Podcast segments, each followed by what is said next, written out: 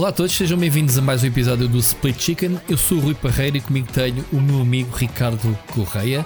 Este é o episódio 23 e vamos falar sobre videojogos, eventos, música e talvez, quem sabe, entre o marido e a mulher, ninguém mete a colher. Ricardo, como é que tu estás esta semana, nesta semana espetacular que os números estão a descer a pique, quase tão rapidamente como não subiram uh, nos tempos em que tivemos que ficar em casa? Hã? Viste esta entrada assim meio tech? Epá, olha, uma, uma. Olá, antes de mais. Uh, uma, uma coisa curiosa. Uh, eu, eu, eu, já há muito que perdi o, o embalo de ver. Uh, epá, já não ligo aos números, já tinha dito isto. Passa assim. São super de... baixos. Acho que amanhã já podemos ir àquele restaurante do. do, do Balan, do Lap, já deve abrir este fim de semana. Portanto, yeah, já tens aqui para a fila. Aquilo agora é bem procurado. Exato a publicidade que teve. Uh, então? Então, onde é que eu seguia muito? O, o, New York Times tem um mapa interativo muito bem feito que eles atualizam todos os dias. E, e tu sabes, Portugal teve o pior caso, os piores casos por 100 mil habitantes do mundo. Epá, e uma coisa interessante, eu há bocado até claro. pus essa foto no Facebook. Tirei o screenshot do, do o quão a pico o nosso gráfico caiu, não é? Nós agora somos o país da Europa com, com o, número de casos, uh, o RT mais baixo, não é? E um dos mais baixos de. de... Somos os maiores outra vez. É um milagre, parte 2, o regresso exato, da exato. fúria da mulher dos tremosos. É. Portanto, nós somos outra vez tão bons que vamos comemorar para o lap, é o que eu te estou a dizer. E realmente tinha aqui o, o marrocato que dizia: Espera aí, espera pelo, pela Páscoa e já falamos. E ele tem razão. Exato. Obviamente. Exato. Sabes o que, é que, o que é que me leva a crer? Que esta, esta malta eh, só a paulada. Dizia o meu sogro, tem um ditado que ele me está sempre a dizer que ouvia, que era, o, que era os romanos que diziam que havia ali um, um povo. Na... Sim, que não se governa nem se deixa Al... governar. Exatamente. Epá, e, e isto é, é, é, Nós não se aprende nada. E eu, eu cada vez, com português, estou cada vez mais. Eh, faz sentido, quer dizer, somos burros para caraças mesmo. E estamos, ao mesmo tempo somos inteligentes. Portanto, as coisas poderiam funcionar bem. Nós poderíamos ser o povo mais rico do mundo, se calhar eh, mais avançados, mas com este nosso feitio nunca fomos a lado nenhum, correto? E estamos a falar desde o tempo de descobrimentos, etc, etc, tudo, as colónias que tivemos, a riqueza, um país tão pequenino, não era? Somos pequeninos ali, como a Luxemburgo, não era? E como a Suíça, que são países super pequeninos. Hum, somos maiores e temos, temos circunstâncias exato. geográficas diferentes, não é? Pronto, uh, então, se calhar até mais favorecidas. Uh, mas somos burros para caraças não vale a pena continuarmos com isto. Agora é assim: se não for desta, é pá, eu, eu desisto. Vou emigro, vês? Quer saber disso? Vais para onde? Vais Sério? emigrar para onde? Para Oeiras? Opa, vou para Foscoa ou, ou, ou assim, não sei. Mas emigro. Já uma vez passaste na aldeia, como é que se chama a aldeia de, de Foscoa? Aquela que foi refeita? Já lá foste uma vez? Qual? Aldeia de Foscoa. Sim, uh, tu, tu aquilo, perto de Foscoa, tu lembras-te que houve uma aldeia na construção da barragem? Sim, uh, isso é o Coa, por causa das. Por causa das figuras. Sim, e que tiveram de, de transladar, ou seja, havia uma aldeia alentejana que para fazer o desvio da barragem ficou submersa. E então a aldeia. Bom, mas espera lá, o do Alentejo a Foscoa é bué, o Fosco é, é nos Trazos Mortos, sabes disso? Não estás a fazer confusão. Estou a fazer confusão. Como é que se chama o rei da aldeia? Ah, ah bom, porque Foscoa realmente é, é, isso, porque era para se fazer uma barragem não, é, não, e depois não. o Guterres, não, eu, eh, eu, no tempo desculpa, do Guterres.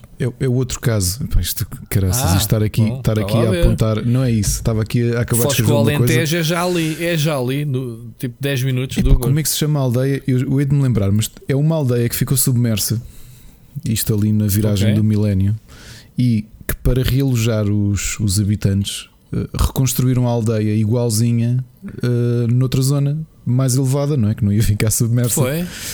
Mas cópia, cópia, cópia, cópia exata, das casas? Com, com uma pequena diferença. Ou seja, as casas obviamente eram novas, mas eram iguais às originais, com uma pequena diferença. E que eu passei por lá e disse assim: Olha que estupidez. Então passei por lá e não havia ninguém na rua. Foi um sábado à tarde, no verão. E porquê, Pá, que, não havia, ni... e, porquê que não havia ninguém na rua? Porque o que é que o Alentejo tem uma característica? É, é, o tempo é muito seco e muito agressivo no verão à tarde, não é? Muito. Certo. É hostil, não é? Muito quente, muito seco. E tu vês as pessoas na rua normalmente, porque se tu passares naquelas aldeias mais, mais típicas do Alentejo, as casas são muito próximas umas, umas das outras. Porquê? Porque, porque projetam uma sombra que, para que as pessoas possam estar à entrada. E pá, eu quando passei lá nessa aldeia, aquilo realmente estava muito a giro. Só que, notoriamente, foi malta de Lisboa que planeou aquilo, porque as, a, as estradas eram larguíssimas. Ou seja, não há sombras em lado nenhum. Ok. Epá, já agora. Não sabia nada disso, meu, mas eh, fico, fico curioso. Uh, é a Aldeia da Luz? Aldeia da Luz, exatamente. Portanto, foi reconstruída, foi construída para realojar cerca de 370 habitantes da antiga Aldeia da Luz, submergida pelas águas da barragem do Alqueva. Era o Alqueva, e eu dizer Foscoa, feito estúpido. Boa, Ricardo. Ok, as obras iniciaram-se em 98 e terminaram em 2002. Epá, eu nunca tinha ouvido falar nisto. E se tu vires imagens, tu vês, tens aí, realmente ela está gira e não sei o que é, só que uh, uh, o pormenor de terem feito a, a, estrada muito mais larga do, do que o original Epá, ninguém estava na rua porque tu simplesmente não tens projeção de sombra. Básico, básico, básico, básico. Muito bem. Mas Olha, uh, e porquê, porquê que falamos know. disto? Este é, basicamente temos que fazer um genérico para o de You Know. Porque Mas porquê, porquê que isto, como é que a conversa não... foi parar aqui? Porque eu disse que ia fugir daqui para Fosco ah, e tu foi, de repente Fosco Alqueva e fiz um grande embrulho. Fosco e Alqueva, Fosco que para é, mim é a final da no Alentejo, não é? No Trás-os-Montes. O Alqueva é que é no Trás-os-Montes. Trás-os-Montes, mesmo lá para cima. Está-se bem, Ricardo. Então, mas eu também aprendi isso da luz, eu não sabia dessa cena. Não. não devia estar cá nesse ano ou assim. Olha, e fui lá porque uh, namorava com a Ana há muito pouco tempo e fizemos, costumamos fazer uns piqueniques com, com os pais dela e com amigos da família. Um, e dessa vez fomos fazer um piquenique e fomos andando ali perto das obras da, da barragem do Foscoa. Tínhamos uma vista muito porreira, porque aquilo até estava, pá, tinhas acesso muito próximo das. Aliás, nós comemos em cima. Tu estás a ver aqueles parecem carrinhos de linha gigantesccos. Foi, foste, foste fazer um, um, Estás a ver aqueles cabos para enrolar carros, sim. Estás a ver que gigantes, não é? Das obras. Fizemos disso mesa e pronto, fizemos assim um piqueniquezinho. Okay. No sábado não vi lá ninguém e ficámos a ver. Quer dizer, fizeste um piquenique, mas como foi os pais da Ana, não fizeste depois um nick-nick. Pronto, foi só um é piquenique. não resisti. Desculpa. que é isto, meu? Já começa mal, meu. Já começa mal este, foi, este foi, foi com educação. Pronto, foi só, foi só uma brincadeirinha. Vai, continua. E então, e depois? Ah, e depois lembrámos de ir ver, porque já, já, a aldeia já tinha dois anos, acho que isto foi para em 2004 que nós fomos lá. Uh, tu disseste agora que foi em 2002 que foi acabado de construir, não é? Sim, li aqui no, no, no, num vídeo que apanhei no YouTube. E, yeah. e, pá, e, pronto, e foi, foi, foi engraçado. Aquilo já é muito próximo da, da fronteira, por acaso. Com... Mas olha, é uma viagem engraçada. Na altura era aquele conceito, aquilo estava muito no, nos telejornais, falava-se muito da aldeia da luz e aquela coisa estranha de, de transladares. Pá, imagina mas, que. Eu, eu, em 2002 era muito pequenino, mas não me lembro disso. Oh, Rui, imagina que agora havia uma coisa qualquer no teu bairro e que tinham de reconstruir o teu prédio. eu entendo, por isso é que eu nunca, pá, eu, não, eu nunca, nunca me deparei com uma cena dessas. Uh, é, Epá, é, quanto é, muito montavam as pessoas para um bairro qualquer, agora terem a preocupação Epá, porque aquilo é uma aldeia muito antiga, aldeia. com a maior parte das pessoas eram. Eu estava aqui a ver que eram 423 habitantes, malta que sempre morou ali, muita gente mais velha. Epá, e, e que literalmente, mas a ideia é engraçada. Realmente é o que tu dizes. Uma coisa é tu, sei lá, fazeres um bairro novo e, e, e pôs lá as pessoas. É que não foi mesmo uh, reproduzir não, de, de um lado Relocação não é estranho para mim, só que as pessoas saem e vão pronto, para prédios, vão para um sítio. Sim, aqui não, aqui mesmo foi mesmo reconstruir no meio da nada. Exato. Pá, deve ser muito estranho. É como se alguém tivesse pegado no teu bairro, como tu vias na, nos, nas, nas séries de ficção sim, científica, sim. tivessem teleportado o teu bairro. Exatamente. E se calhar tinhas uma, um, um, horizonte de uma maneira e agora tens um horizonte diferente. Tipo, em vez de estares aí com a tua rua, aí à tua porta é, é a subir, não é? É a subir. Sim, sim. Imagina depois ponham isso no meio de Sintra, ou sei lá, Vila Franca de Xira. Faz a tua janela e estás em Vila Franca de Xira. Exato. É, isto, é, é, isto foi um momento foi um momento de Mario No, um momento estranho em que abrimos esta live. Portanto, esta live, olha, eu estou-lhe a dar com as lives. Oh, estou assim um bocado obcecado. E já que, não falando, não falando do, do, bicho, mas falando, uh, nós com esta brincadeira estamos em quase, quase em março. Aliás, acabei de me lembrar de uma coisa. Então. O nosso próximo episódio é gravado no meu dia de anos. Ah, então se calhar não há. Ou não, Que vais faz? fazer festa de anos. Vou fazer, sim, vou. Vai- Por acaso já convidei, vai- temos aí uma lista, tu vens, não é? Temos uma lista para aí de Vai- 90 pessoas. vais fazer uma festa de T2. anos. Pá. Quem é que não gosta de uma boa festa de anos? Exato. O mau é quem tem que dá-lo. Tu hoje estás, o que é que se passou, meu? Não sei, estou a tentar. Tiveste, tiveste que com o? Fernando Rocha em live, foi? Não, mas, mas estou a expurgar. Fui muito reprimido hoje. E então estou. Mas foste reprimido. Quem é que te reprimiu, Rui? Conta lá. É pá, ninguém. É a vida. Vida reprimida, estás a ver? Pronto. As responsabilidades, as coisas. É, Estou assim, sinto-me. Estou a esperar. Portanto, caros ouvintes, desculpem. Hoje é o episódio do Chavascal. assim. Mas pronto, o, Ricardo às vezes diz mais neirita. E hoje, pronto, estou assim com algumas chalaças, mas eu não disse nenhuma mais nada. Quem Repara, perceber, repara neste momento. Este é o, o 89 episódio. Eu disse as neiras duas vezes em 89 disse episódios nenhuma. e tu disseste o Ricardo às nenhuma. vezes diz as neiras. Já viste a generalização que tu fizeste? Não? Às vezes é plural, duas é plural. É às vezes. Pronto, não é uma vez. Disse alguma mentira? Pronto, não disse. Não disse, hoje não me vais apanhar, não vais rasteirar, não vais fazer tesouras nem nada. Até Olha. porque coitadinhos dos desgraçados vão a 15 pontos, não, não vale a pena estar a bater no o, o, que é que, o que é que eu me lembrei? É que faz um ano do último concerto que eu fui, não é? Que foi a minha festa de anos, foi o concerto Ah, Leprosy e afins, não é? Lepers, yeah. Isto sem, Tu sem brincadeiras. mas não me ofereceste bilhete, que foi Exato. uma malandrice muito grande. Isto sem brincadeiras. Já andamos nisto há um ano. Já andamos nisto há um ano. E a dúvida que eu te queria colocar e, deixar-te aqui o debate. Ah, mas não estavas isolado no- há um ano. Eu comecei em março. eu comecei dia de 11 de março. De 11 de março foi a primeira, Março. na primeira, ah, foi como primeira eu. que eu fiquei em acho que foi na semana antes de ti ou depois de ti. Agora não Foi depois de ti, tu ficaste depois, depois de mim. Porque eu fiquei logo, eu De- nem levei os miúdos à escola nem nada. Eu fiquei com eles em casa antes Ok, do, do então eu governo posso dizer fechar. que faz, faz hoje, hoje, se calhar hoje, um ano, Que estavas a vir se de não é Barcelona. hoje, é esta semana, que estava a vir de Barcelona. Yeah, eu lembro-me perfeitamente que Mobile nós- World Congress. Nós gravámos no domingo. Pronto. Mas não, se- não me lembro se foi neste dia exato, 22, foi para a semana 25, ou whatever, não sei. Já não me lembro. Mas foi no fim de fevereiro, sim, que fui, fiz a minha última viagem eh, a trabalho, já a fugir do bicho, já a fugir do Covid. Aliás, Aliás, falámos aqui, a- falámos nisso aqui e tudo. No Exatamente, o Mobile World. Congress cancelado, uh, canceladíssimo, e eu fui lá mesmo, porque pronto, basicamente já estavam os bilhetes comprados. Eu tinha uma viagem em mantiveram o 14 de fevereiro para Milão e na altura aquilo fechou Pois tudo tinhas. por causa do. Foi quando, foi quando em Itália a coisa começou a arder. Uhum. Ah, pá, O que, é que, é que eu tinha a dizer? Ah, pergunta que eu te queria deixar é que com esta brincadeira já estamos a chegar a março. E portanto, o Rock in Rio era que é final de maio, não é? O que está previsto. Ainda está em pé, isso? Pá, posso confirmar aqui, mas eu tenho, fal- eu tenho falado com alguns amigos meus e até estava a conversar isso com a Ana. Porque, por exemplo, o primeiro espetáculo que eu tenho bilhetes, eu não acredito que ele vá acontecer. Que é John Não, foi Cleese. adiado John para Cleese. setembro. Não, foi adiado para setembro. 19, 20, 26 e 27 de junho. Está no site oficial. É, Yeah. Agora a minha questão é: será que isto ainda vai acontecer? pois é. Opá, lá está. Como somos os maiores e já está a ficar tudo bem outra vez, para a semana podemos ir ao LAP. tu a dar-me para a sério. Rock in Rio é, é ar livre. É fixe. É, é mais de bunda. Eu preciso de ir ao, eu, eu preciso de ir ao Rock in Rio. É o aviso que eu tenho. Eu preciso mesmo de ir ao Rock in Rio. Porque Porque vai lá a Rai e Duran Duran. E eu, eu não tenho nada lá a correr.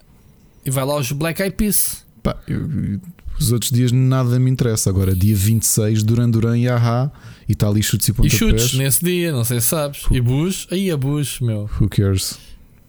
Não gostas de Bush? Não gosto de Bush nem de chutes e pontapés. 17th Bush? Não? Aliás, Ok. o, o- Aliás, isto nu- numa onda de passar por notícias da semana. pessoal.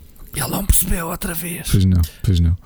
Isto de, de falar de chutes, esta semana falei de chutes porque fiz uma revelação puxada por uma notícia, não é? Que aparentemente o João Loureiro, antigo presidente do Boa Vista, vinha num avião privado com. Coitado, vou deixar-se de tretas, meu. Ah pá. Pera, mas uh, e- e tu não me estás a deixar chegar onde, onde, onde eu queria Não, tu chegar. falas já das más línguas. Pô, É, é então, que eu lá. gosto muito de Ban. Eu gosto muito da banda que ele teve no final dos anos 80.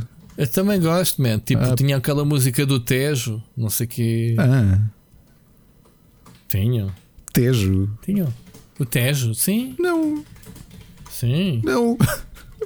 Então como é que se chama? Tinha o Surrealizar, tinha o Mundo de Aventuras, eram as músicas mais conhecidas. Não. Não. Tinha uma cena qualquer Tejo. Cantavam não sei o quê, Tejo. Epá, porque é que uma banda do Porto deveria ter uma música sobre o Tejo? Explica-me. Se calhar estou a fazer confusão se calhar, eles. Se calhar estás a fazer confusão, estás. Eu não, qual gostava, é os bandos, eu gostava, eu, eu, gostava do. Eu gostava do. E aliás, volta e meia ouço e deu-me para voltar a ouvir. E achei piada quando falei nesta notícia. Eh, disse: Olha, eu gosto muito de ban. Havia malta a dizer, mas tu gostas de ban? E eu sim, e detesto, e detesto chutes e pontapés, por exemplo. Não consigo ouvir chutes e pontapés. Não consegues. Não consigo, mas pronto. Tudo bem.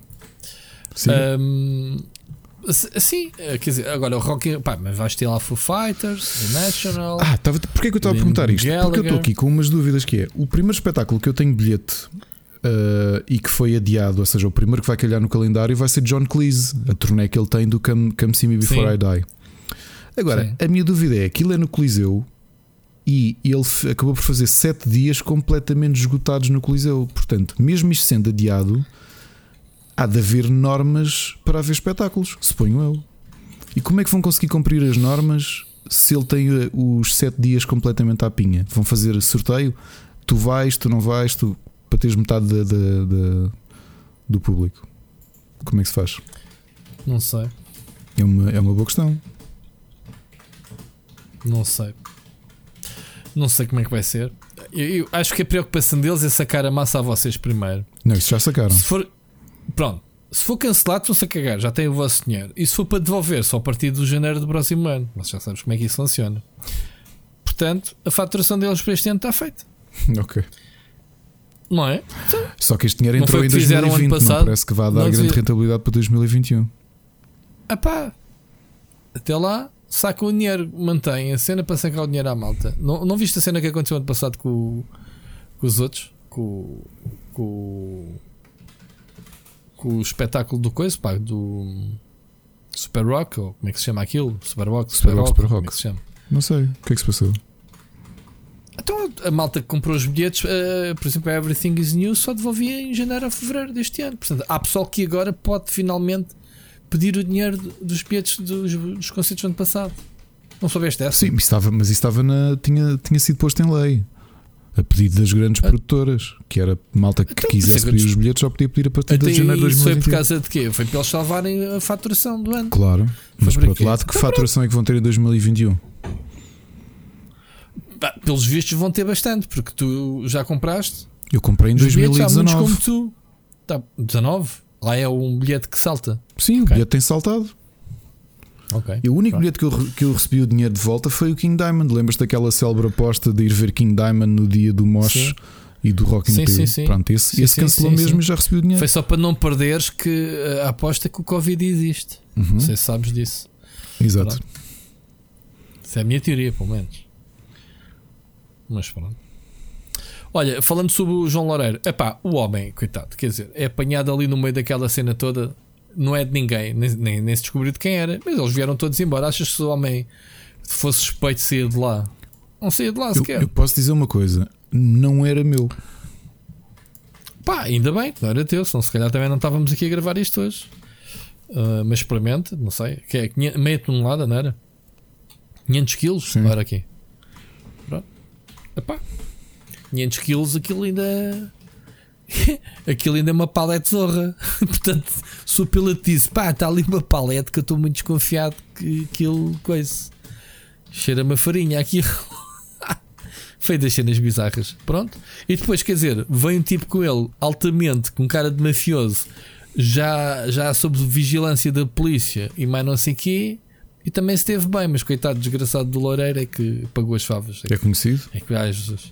Ah, Jesus, lá, porque, lá por causa de, dos casos da fruta, lá de andar com a cena do futebol, não quer dizer que o homem seja um traficante de droga, meu. Claro. Se é um gajo, um advogado, meu. A gente também tem que ter um bocadinho de dois palmos de testa. Logo o gajo, meu. Quanto muito o gajo era cabecilha e mandava alguém fazer aquilo, não é? Enfim, bem, não quer saber. Isso não interessa para a gente. Olha, vamos, uh, vamos continuar o programa. Hoje não temos assim muitos assuntos, mas temos alguns Já andamos a dizer isto vai há dois meses. Este, este, esta semana temos muitos assuntos e depois três horas e um quarto de programa. Toma é, lá. É pá, sabes, sabes que, pronto, agora dando aqui um grande abraço ao, ao nosso amigo Pedro. Olha, deu-me uma branca. Pedro quê? Deu-te uma branca, mas quê? Mas vinhas num avião do Brasil, era? não é tipo ah, branco. Ah, okay. eu, estou, eu hoje estou muito queimadinho, coitadinho de mim. O meu amigo Pedro Romão, este fim de semana estive a gravar com ele um podcast. Portanto, acho que é na quinta-feira que vai sair o episódio do, do Rage Stage, ou Stage, Stage Rage, Rage, como é que se chama? Sim. Stage Rage, o podcast dele, é bem engraçado. Ele tem convidado assim uma, uma malta fixe. Acho que provavelmente. Pronto, Mas malta fixe que aí foste lá tu. Exato, foi malta fixe e depois foi lá eu e parti, ia dizer isso, partilho o programa, para variar. Ok. Porque, porque ele tinha média de hora e meia de programa, quase, quase, quase, quase duas horas e meia, quase três horas. Portanto. fui lá partir o programa aos, aos rapazes. Quer dizer, tivemos ali um sábado à tarde, basicamente toda a conversar, foi giro. Portanto, fica aqui já quem quiser episódio extra, desta vez com o split, quem sabe no futuro o chicken, acho que a ideia deles é essa, tem o split chicken, mas mesmo dividido, é como nós que somos aldrabões, aldrabões, temos aqui a galinha sempre inteira. Portanto, meia galinha, quem quiser ouvir na quinta-feira, eu depois peço-me o link, quando ele partilhar, eu também, eh, quando ele partilhar, quando sair, eu sigo o podcast, eu depois partilho também na, na quinta-feira. Bom, Vamos. Uh, temos aqui. Olha, mas espera, já que, que estás em, em, publicidade, também tinha aqui uma publicidade de um podcast. O, o outro podcast Sim. do Rubber uh, que, está, que decorre quinzenalmente, que é o Entre Marido e Mulher do, da Alexa Ramires e do Sérgio Serra. Um, okay. Eu não sabia, eles simplesmente, olha, está aqui o episódio desta semana e fui ouvir e era um, um episódio. Eles, eles costumam ter convidados, praticamente todos os episódios. Espera, espera, o, o, o Rubber tem um podcast, tu nem sequer sabias que existia. Eles disseram, olha, nós fizemos um podcast, não, já vai no episódio 15, não, toma. A, a questão é, não. eu não sei o conteúdo que eles fazem, eles só me entregam os episódios preparados. Olha, está aqui o episódio desta, desta quinzena. Até aí, okay. tu não censuras, não, não tens de supervisionar a cena, publicas assim à não, campeão. Ouço o episódio e, todo, mas tenho confiança neles para saber, quer dizer, não. Estou Renato, claro que sim. Bem, e então, e então o é episódio desta semana que saiu hoje é com o Moraes HD e foi um, um episódio okay. interessante. É capaz de ter sido o mais longo porque eles normalmente Deve ter apontam... sido uma, uma palhaçada não, aquilo, não? Não, não. Eles não, apontam o um episódio para os 30 minutos, 30, 40 minutos. Este foi o mais longo, foi uma hora e 10. Um... Ele não percebeu outra vez a cena da palhaçada. Man, estes gajos hoje não agarram nenhum gancho das minhas. Ah. Man, ele, o Moraes é um palhaço, meu. Ah. A imagem não é, não é o Moraes, é um palhaço o Moraes é um palhaço. O avatar do Moraes é um palhaço. O é isso que tu queres dizer para não entrar na ofensa, é porque. Claro. Olha, gostei muito de ouvir o episódio e foi interessante porque uh, o, normalmente a Alex e o Sérgio trazem um tema, não só trazem um convidado, como trazem um tema. E esta semana, ou esta quinzena, uh, propuseram ao Moraes uh, desmistificarem 15 mitos em torno dos videojogos. A 15, que estupidez, 5 mitos em torno dos videojogos. Epá, e foi muito engraçada a discussão, pontos de vista diferentes como por exemplo os videojogos. Um... Mas tu sabes que o Moraes, sendo um palhaço, e não sei qual é o conteúdo vai ser, é das pessoas mais inteligentes que estão nesta indústria. Eu ouvi, mas foi, foi, muito bom ouvir o, o porque havia uma Pronto, pergunta sobre. As pessoas têm uma ideia muito errada dele. Fazer stream não dá trabalho. E foi engraçado ver o, a pessoa por trás do personagem, porque o episódio Exato. não foi com o Moraes HD, foi com a pessoa que está por trás do Moraes HD. Certo. Estás a perceber? Certo. Não foi, não foi um episódio de paródia. Nem sequer portanto, se chama Moraes. Não se chama Moraes. Chama-se. Eu sei o nome dele agora. Não eu vi, eu vi no, acho que é Dino. Dino. Dino. Dino. É Dino, é? Dino Silva, acho Tem nome, nome de dinossauro. É, Dino Silva. É e, isso. E, e, foi interessante ver, pá, porque era um, é assim, claro que é, um, é descontraído, riram e tudo isso, mas é, não era o personagem, era a pessoa por trás do personagem. E foi, foi curioso ver, inclusive, essa perspectiva do investimento que ele teve durante anos até poder ser streamer a, a tempo inteiro. E ele fala isso tudo quando desmistificam a, o mito: a ser streamer não dá trabalho. E depois, pá, uma coisa que tu, obviamente, vais te vais eh, ligar bem porque tu fazes os teus streams fora do, do teu horário de trabalho, trabalhas, estás com a tua família e depois sacrificas o teu descanso para fazer stream e fazes os teus vídeos e o trabalho As pessoas não têm essa dá. ideia. Às vezes é, é fico isso. triste que as pessoas reparam às vezes em certos pormenores um, que, pá, as prejuízos ou aquelas coisas e, e repetem-nas e é isso que fica muitas vezes. Uhum. Pá, e, e, e eu já cheguei agora não sei se já me aconteceu desde, desde que eu voltei, mas eu quando parei de fazer streams, eu, eu dava, eu, mar, eu marcava tipo, ganhava 15 a 0. Tipo, eu marcava gols, marcava gols de cabeça uns atrás dos outros enquanto estava a fazer stream. Man, isso não é nada fixe. Estás ali e de repente perdes durante 2 ou 3 segundos. E isso fica na stream e as pessoas pronto, gozam contigo e brincam e não sei o quê, mas o que é facto é que tu estás ali cansado a dar o litro Uhum. e depois o que fica é, é, é isso. Sim, é, sim. Olha, e entre, entre outras coisas, pronto, mas siga. Mas claro que dá trabalho, não, nem vale a pena estarmos aqui, nem, vou, nem vamos puxar isso como tema para aqui, porque senão íamos estar aqui o podcast todo a falar sobre isso. Mas sim, então, e mais coisas? Não, é, epá, mais uma sugestão, ouçam esse episódio, é um episódio interessante uh, de ouvir. E, e é engraçado que as pessoas vêm ter comigo que fazem streams, pessoas que fazem streams, mas depois também têm o canal deles de YouTube que normalmente eh, até é secundário, eh, que, que mete- cortam umas streams e metem lá, mas depois quando fazem vídeos mesmo, eh, mesmo para o YouTube. Estás a ver? Pessoas que não estão habituadas a fazer vídeos é que vêm ter comigo. Ei, é com caraças, agora que eu percebo o trabalho que dá a fazer um vídeo para o YouTube uma video review, faço ideia, porque eu fiz este vídeo assim, assado, com cortes e não sei o quê, e que tive que filmar, e tive que falar, e tive que fazer voice off, e, e é com o caraças, tive o dia todo. E, e eu tenho Pronto. aqui um pedido, tenho aqui um pedido teu que ainda não consegui responder, assim como não respondi também, uh, porque a Alex e o Sérgio também uh, começaram com isto aqui um- um- uma conversa completamente paralela. O pai do Sérgio um, f- teve, foi um dos fundadores de uma, talvez de uma das rádios piratas mais conhecidas do, do início dos anos 80, da região de Lisboa, da Grande Rádio- Lisboa, Rádio Cidade. a Rádio Cruzeiro. Ah, a Rádio Cidade também era uma A Rádio, rádio, Cruzeiro, pirata. a Rádio Cidade também era uma rádio pirata. A Rádio Cruzeiro depois seguiu o mesmo caminho que a, que a cidade, obviamente com menos, com menos dimensão, acabou por tornar-se uma rádio local, Certo. é oficial, Certo. é apoiada pela Câmara de Odivelas e tudo isso. E o, ele, o pai dele esteve lá até há bem pouco tempo, reformou-se e, entretanto, 30 anos depois voltou à rádio. E saiu agora em dezembro, então eles juntaram-se e fizeram uma rádio nova. E, e o Sérgio convidou-me para fazer uma coisa ah, que eu há um tempo queria fazer e tinha tido, ah, que é começar um programa de música. Ah, Uhum. Epá, e tenho um alinhamento pronto e simplesmente a realidade é que eh, tu- sabes a configuração da minha casa, sabes que tenho os filhos em casa, estou a gravar contigo. Pois tens, estou tu aqui- tens muita coisa que tens- e precisavas de um espaço para isso, olha, compreendo perfeitamente. É, epá, e, e- e eu estou aqui, não quero agoirar, mas até estou a estranhar o meu mais pequeno, não est- porque nos últimos dias, sempre que se deita, berra aí umas 8 ou 9 vezes durante uma hora, chama-nos pelo menos 8 ou 9 vezes. eh, e hoje, por acaso, até se está a portar bem. Mas lá está daquelas coisas que eu até queria aproveitar. Pá, tenho que parar uma noite destas e, e gravar o programa, porque é uma coisa que eu gosto. só- obviamente, sabes que eu adoro música e estou sempre a ouvir bandas novas e coisas novas. E já nos projetos que existiram, que eu cheguei a falar aqui de rádios da zona, ah, que, que sempre tive vontade de fazer um, um programa de música. Mas devias, mas devias de fazer mesmo, pá, e, e- e tal como arranjas disponibilidade para estás aqui a gravar esse podcast, tenta esporadicamente arranjar essa, essa noite, que é quando os putos estão a dormir para fazer essas. É, epá, mas, mas essas- sabes que eu, eu não sei se há aqui um problema que é um desabafo que eu acho que já tinha tido aqui online. Hum, não sei se é um problema adicional que é de tudo aquilo que a pandemia me tirou neste ano. hum, aquilo que mais me tirou, ou que mais obviamente tirou, foi qualquer vontade de. motivação.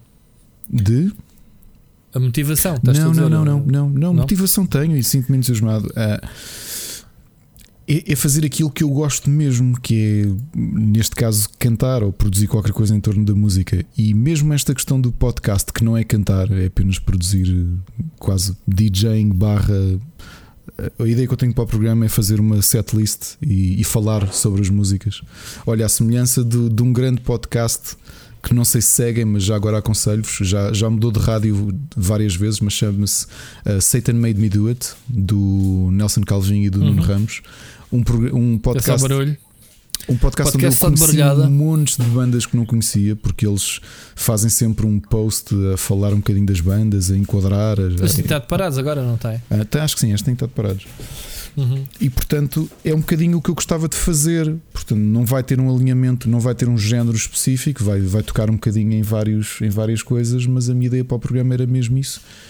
E a realidade é que nós, com esta brincadeira toda, e, e, já falámos aqui que tu também estás com o mesmo problema, e acho que toda a gente está com o mesmo problema, é que hum, o tempo está a passar uh, a uma velocidade estonteante. Nós já estamos no final de fevereiro, percebes? E eu tinha. Yeah, eu, já, eles convidaram... já, é, já estamos quase a dizer 2021 vai para trás, 2022 é que é. é, é que repara. O Sérgio convidou-me para fazer isto no, no, final de janeiro. Eu disse-lhe: Olha, só em, mar, em fevereiro que vou poder mexer nisso. Disse-lhe logo o nome do programa e tudo. Tive logo ideia no momento e gostei da ideia.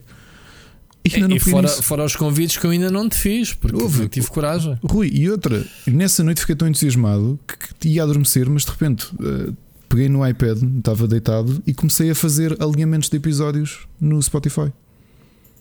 Logo. Pá, e tu já arranjaste, já que tens um iPad, se não consegues ligar o microfone no iPad e fazes as cenas lá e metes-te aí num quentinho, sossegadito. Não precisas estar em frente ao computador, meu. Tu tens eh, programas, se calhar, eh, só para registrar a tua voz, um USBzito, microfone que tu tens. Nem, nem, nem que troques as voltas. Em, vez de em vez de gravares à noite quando os putos tu a dormir e quando os putos estiverem na sala a ver os desenhos, vais tu para o quarto dos putos com um iPad. Já experimentaste essa experiência? És capaz de, de safar, meu? Epá, já tentei, mas sabes que o mais pequeno é mais difícil, porque é assim, tenho uma casa pequena e nós não conseguimos, nem, nem literalmente nem na sanita temos tempo que não desapareça de repente um miúdo de quase 3 anos a correr tá bem, mas porta não aberta. Sei, não, vamos lá ver, oh, oh, Ricardo, eu não sei quanto tempo é que tem esse programa, mas tu podes meter uh, o Audacity em pausa, meu. qualquer E depois na edição corta-se o. Uh, se o puto quer ir à casa de banho, os punhos do puto corta-se esse barulho Sim, todo. Pá, eu, eu, eu, tenho, tenho, eu, tenho, que pensar nisto. E, aqui é mais uma. A, a cena é: tu tens de te adaptar ao que tens, ao teu ambiente, e se queres que as coisas aconteçam, tens de te adaptar. Houve, eu, nos primeiros anos, aos primeiros meses no canal, eu gravei na sala. Cheguei a gravar episódios e gameplays, basicamente, que a Mónica havia televisão na sala. Pois, pois. Porque o meu escritório estava em Pantanas na altura, quando eu comecei, e só passado muitos meses é que vim para o escritório. Uh, epá, e, e, e, como tudo, uh, nós, nós costumamos nos uh, desculpar com falta de tempo. Eu sei que é falta de tempo, ok? Precisávamos mais tempo porque, porque arranjamos mais projetos que aqueles que, que, que, temos, que damos vazão para fazer as coisas como deve de ser. Mas quando queremos fazer as coisas, nós adaptamos, nós metemos. Nós, uh, costuma, eu costumo dizer que o tempo é uma questão de prioridades, ok? Tu dizes que não tens tempo para isto porque tiveste não, outras prioridades. Não, aqui não é uma, eu acho que aqui não é uma questão de tempo, sabes? Porque obviamente, eu lá, se calhar, se em vez de chamar o Mocas para ir jogar LOL, se parar aqui para gravar, despacho isso. Está bem, mas aí, aí mas também depende das horas. Há disposições para tudo. Eu, por exemplo, tenho uma regra que eu uh, estou sossegado uh, aqui contigo, como estou a esta hora. Neste momento são 11 horas, estamos a gravar este podcast, mas eu, a esta hora, não consigo gravar um vídeo para mim não consigo montar o aparato e estar à vontade porque sei que, pronto, posso estar a fazer barulho, posso, percebes? Não tenho isolamento no, no escritório, mas tenho que me adaptar. Ah, tenho que me adaptar e às vezes apanho um bocadinho, nem que seja hora do almoço, uh, como mais rápido se tiver que gravar, por exemplo, um blog ou uma coisa que seja assim mais rápida que eu vejo que são 10, 15 minutos, percebes? Ganho tempo. Depois ao fim do dia, quando, quando acaba o trabalho, é só editar para tentar publicar no estado. Olha, foi o que fiz hoje. Hoje publiquei um vídeo do, da BlizzCon que por acaso foram gravados os dois no domingo, de rajada, mas que não tive, obviamente, tempo, nem sequer hora do almoço, nada. Tive a editá-lo depois, de, depois do trabalho. Pronto, mas tive ali aquele bocado, percebes? Antes do jantar, a gente tem que arranjar sempre aqueles buraquinhos para fazer as coisas. E é isso que o conselho que eu te dou a ti e qualquer pessoa que queira fazer projetos é tem que se organizar para pá, make it happen. Man. Se vais estar constantemente a dizer não tenho tempo, vais andar a arrastar durante meses. E que eu também digo, não, tipo, Rui, mas aqui a diretora não, não também às vezes me pede. Não estás a perceber, aqui Sim. nem é questão do tempo, porque eu disse, por exemplo, o desabafo que fiz. E, não, e, tempo barra. E, e sabes que eu, é, a cena é mais profunda do que isso. No outro dia estava, estava a contar isso ao Epá, já contei para um monte de gente não é? que me convidaram para projetos musicais e tudo. O Luís Pinto é uma das pessoas que ainda agora numa sequência dele, pá, tens, tenho aqui quatro músicas para tu gravares, vê lá se, se, se metes a cabeça no sítio para gravar. E eu não consigo. Mas aqui não é, não é disposição, é. A única coisa que eu não consigo fazer no meio disto tudo é pá, não sei.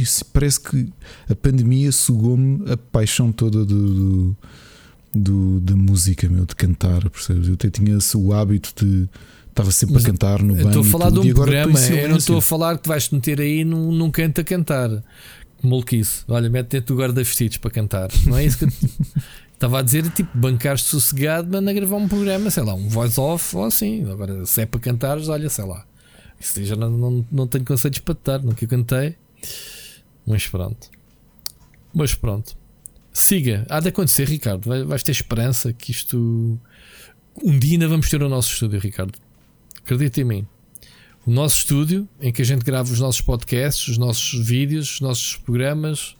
Vai, vais ver, acredita. É, acredito. Fica aqui esta promessa. Vamos abrir o Patreon e a gente resolve isso. Acredito. Estou a brincar, lá estava a cena do Patreon outra vez. Um, mas sim, é um sonho e a gente só pode conseguir alcançar as coisas se sonharmos. Ok? Um, às vezes o sonho pode ser um pesadelo, ou o pesadelo pode ser um sonho. Pronto, vamos entrar aqui na filosofia. Mas por falar em sonho, vamos ouvir a mensagem do Sírio. Hoje vamos abrir o, o, programa, vá lá oficialmente com o Sírio, que nos tem aqui qualquer coisa para dizer que eu não ouvi, que ele pediu para não ouvir.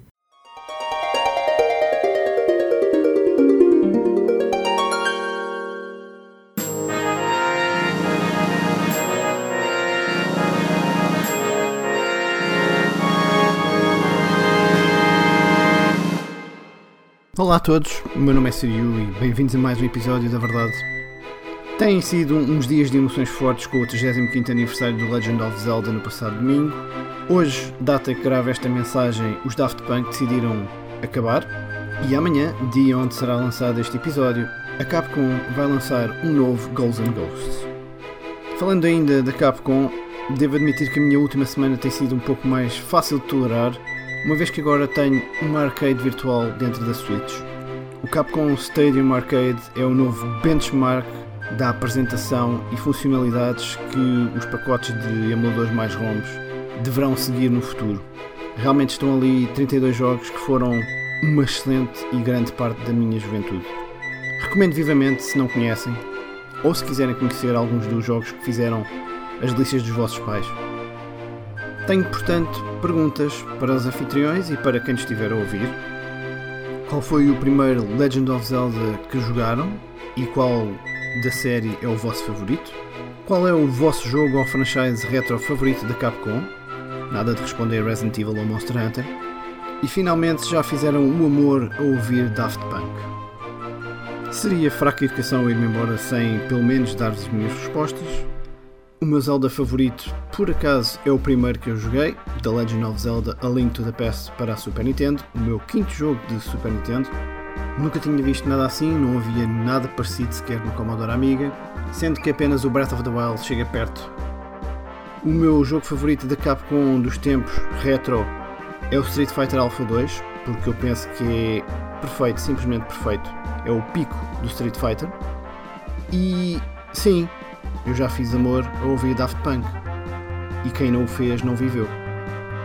Despeço-me com votos de bem-aja a todos os que me ouvem e gostaria ainda de deixar uma mensagem muito especial a todas as pessoas neste mundo que odeiam o Legend of Zelda. Oh meu grandíssimo filho de uma p... p... filho da p... foda-se, cara foda-se. E ainda a tua mãe merda, cara. E se não gostas, bem podes ir para o. Obrigado.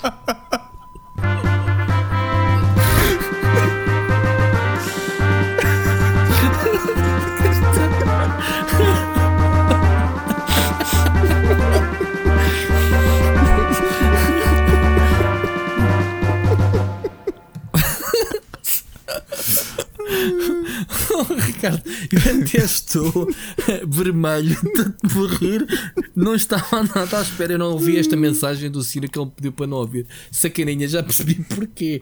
Porque ele fez questão de dizer: Olha, vou falar sobre isto, isto, isto na mensagem, pronto, para, para meteres no alinhamento, mas não vais ouvir a mensagem na hora. É pá, um, eu, sei, eu sei porque é que ele fez esta brincadeira. É porque hum, na semana passada, a gente já vai falar sobre isso, o Nintendo Direct.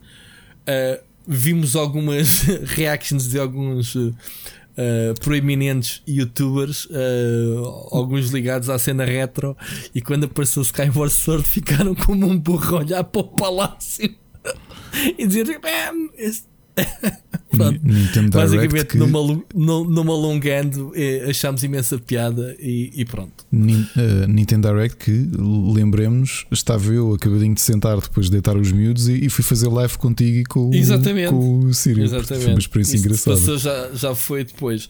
Mas já lá vamos. Pá, muita coisa para digerir aqui. Provavelmente okay. temos aqui meio programa Queres que só com, Queres que eu responda já?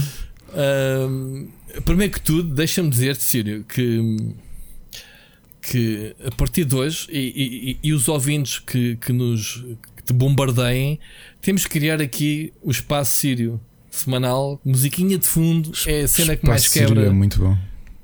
É, é mais quebra, é pá, não há hipótese. Sírio, vais ser contratado e a gente vai-te, obviamente, pagar o teu peso em ouro. Tu queres um gajo, pronto, tipo armário. Um, tens de ter semanalmente uma cena destas. E, e, pronto, fica já responsável. Tu que és das pessoas que primeiro ouvem este podcast, fica já a saber que tens um espaço para a semana. Nem se vou te perguntar se tens mensagem ou não, eu só espero que tenhas. Ponto. Ricardo, conta lá. Então vamos uh, primeiro que tudo as três cenas? Perguntas? Sim. É o quê? Pode ser. Então uh, vai.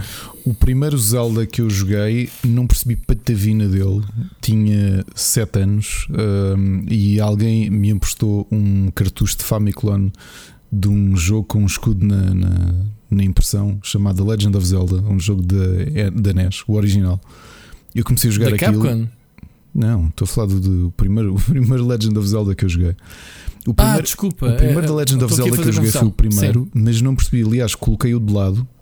O primeiro Legend of Zelda que eu viria a jogar de uma ponta à outra seria o Link's Awakening, que eu adoro. Ok. E okay. admito que é o meu favorito. Gosto muito do Link to the Past. Eu a seguir, a seguir ao Link's Awakening joguei o Link to the Past já em 97, acho eu, 96 ou 97. E gostei muito, mas há qualquer coisa no Link's Awakening que eu continuo a achar que é um dos jogos mais underrated da, da série. Uh, Gostaste agora do remake? O remake acho que fez jus ao jogo e, e, e se bem me lembro, serviu para pessoas como eu. Corrijam-me se eu estiver a mentir. Uh, o Aonuma também acha que é possivelmente o, o, o Zelda favorito dele. Uh, e um dos, que ele mais, não... um dos que ele mais gostou de fazer e, ah, não, e continua a achar que é e ele concorda comigo, ou eu é concordo com ele, porque ele é o Aonuma e eu sou apenas o Ricardo Correia. Uh, é provavelmente o, o, Legend of Zelda mais criminalmente esquecido. Não fosse o remake, uh, seria daqueles que a maior parte das pessoas não falaria. E continua a ser o meu, será meu favorito. Esse, será o Majora's Mask? O teu favorito? Não, o dele. Não sei. me lembro. Eu acho que eu, eu, Porque acho que o Majora's Mask coisa... foi o primeiro, foi o primeiro que ele fez. A seguir ao Ocarina of Time, não é? O Ocarina of Time. Uh, pá, não tenho a certeza, não vou estar aqui, mas eu acho que o Majora's Mask foi o primeiro que ele fez e acho que o marcou. Não tenho a certeza de uma entrevista que li há um tempo. Uh, o meu favorito epá, é o Breath of the Wild, tenho que dizer, tenho que dizer que é. Uh, porque uh, eu te fiz ontem um blog também sobre os 35 anos de Zelda e eu cheguei tarde à série, portanto eu não tenho essas memórias que vocês têm.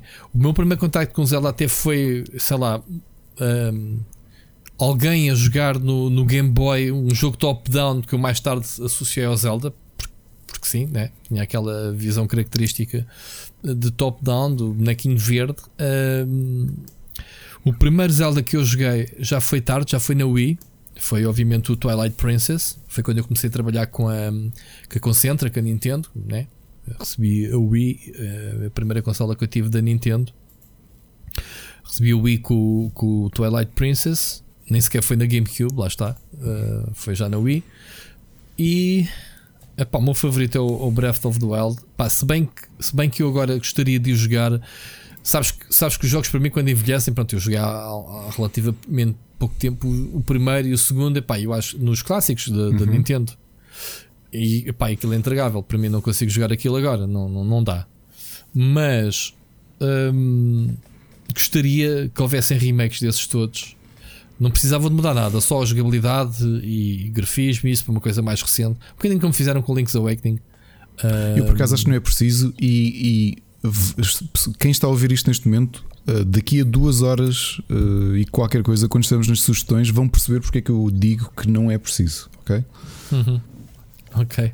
Já estás a projetar o programa para as 4 horas hoje. Olha, um... eu posso te dizer o meu top 5 rapidamente. Curiosamente, tu dizes o Breath of the Wild uh, está no teu top, eu percebo. Aliás, não, é, eu é, não tenho é muitos para top. É uma opinião, é uma opinião comum. Ah, conheço muita gente que acha que o Breath of the Wild é o seu, seu Legend of Zelda favorito. Como, como sabes, não entra sequer no meu top 5 de Legend Sim, of Zelda. Dos, mas vamos lá ver, dos poucos que eu joguei, bah, eu já joguei bastantes, mesmo assim. Se, se fores considerar todos os jogos depois do Twilight Princess, já foram bastantes. Twilight Princess, depois joguei os dois que seguiram na DS, da DS, que foi o Spirit Tracks mais o Phantom Hourglass, certo? Uh, depois joguei, obviamente, o Skyward Sword, que vai ser agora o HD, se bem que não acabei, quero acabar agora. Joguei o Ocarina of Time, que é mais antigo, com, com o Twilight Princess, mas joguei na 3DS, portanto já uhum. o remake 3D. Sim, sim. Uh, depois joguei uh, na, na, mesma circunstância o Majora's Mask, que também saiu na 3DS, certo? Uh, em 3D? Ou onde é que foi que eu joguei o Majora's Mask? Sim, sim, senhor. Pronto, joguei, mas que eu acho que é o pior para mim. Eu não gosto daquele conceito de jogo. Uh, aquele dia da marmota, achei super aborrecido. Aliás, achei bué da dark e bué esquisito. Sim, o, tom, o, tom, é muito Fora diferente. O tom é muito diferente. O tom é diferente é. E, e, quer dizer, se calhar há muita gente que, que, até é um dos preferidos, mas eu pessoalmente, para mim, Zelda é magia, é cor, é Olha, alegria. Eu, eu joguei-o com um amigo na altura na N64 dele e adorei-o. Uh, quando rejoguei é daquelas coisas que parece um bocado injusto, porque é um jogo. E estamos a falar dos 35 anos, já agora, aproveitando aqui a ponte, estamos a falar fez ontem, ontem domingo, dia 21 fez de fevereiro. Ontem, exatamente, 35 anos. Mas, mas, por exemplo, o, o, o, meu, a minha lista é simples: é Link's Awakening, a seguir Link to the Past, a seguir Twilight Princess, porque eu adoro a história do Twilight Princess, adoro o jogo. Uhum, uh, uhum. Também é da Dark, mas pronto. Logo a seguir, o Phantom Hourglass e a seguir o Ocarina of Time. E isto, se calhar, quem me está a ouvir, não sei se o Sírio ou o Machado ou outros uh, o Zelda é fanboys. ser o, o, o, mais, o mais popular como sendo o melhor de todos, não é? Sim, mas. O Ocarina uh, of Time é brutal, man. É brutal. Uh, está no meu top 3, digamos assim. E, e digo, já, digo já o meu sexto, só para estender até ao sexto, o sexto jogo é o A Link Between Worlds, que eu adorei o jogo. Este aqui mais recente, sim. Sim, o, o, a sequela espiritual do, do Link to the Past. Adorei o jogo. Uhum. Foi, acho que é dos meus uhum. jogos favoritos de Nintendo 3DS. Um, um, jogo que eu joguei muito pouco, porque saiu na, na Wii U uh, como HD, foi o Wind Waker.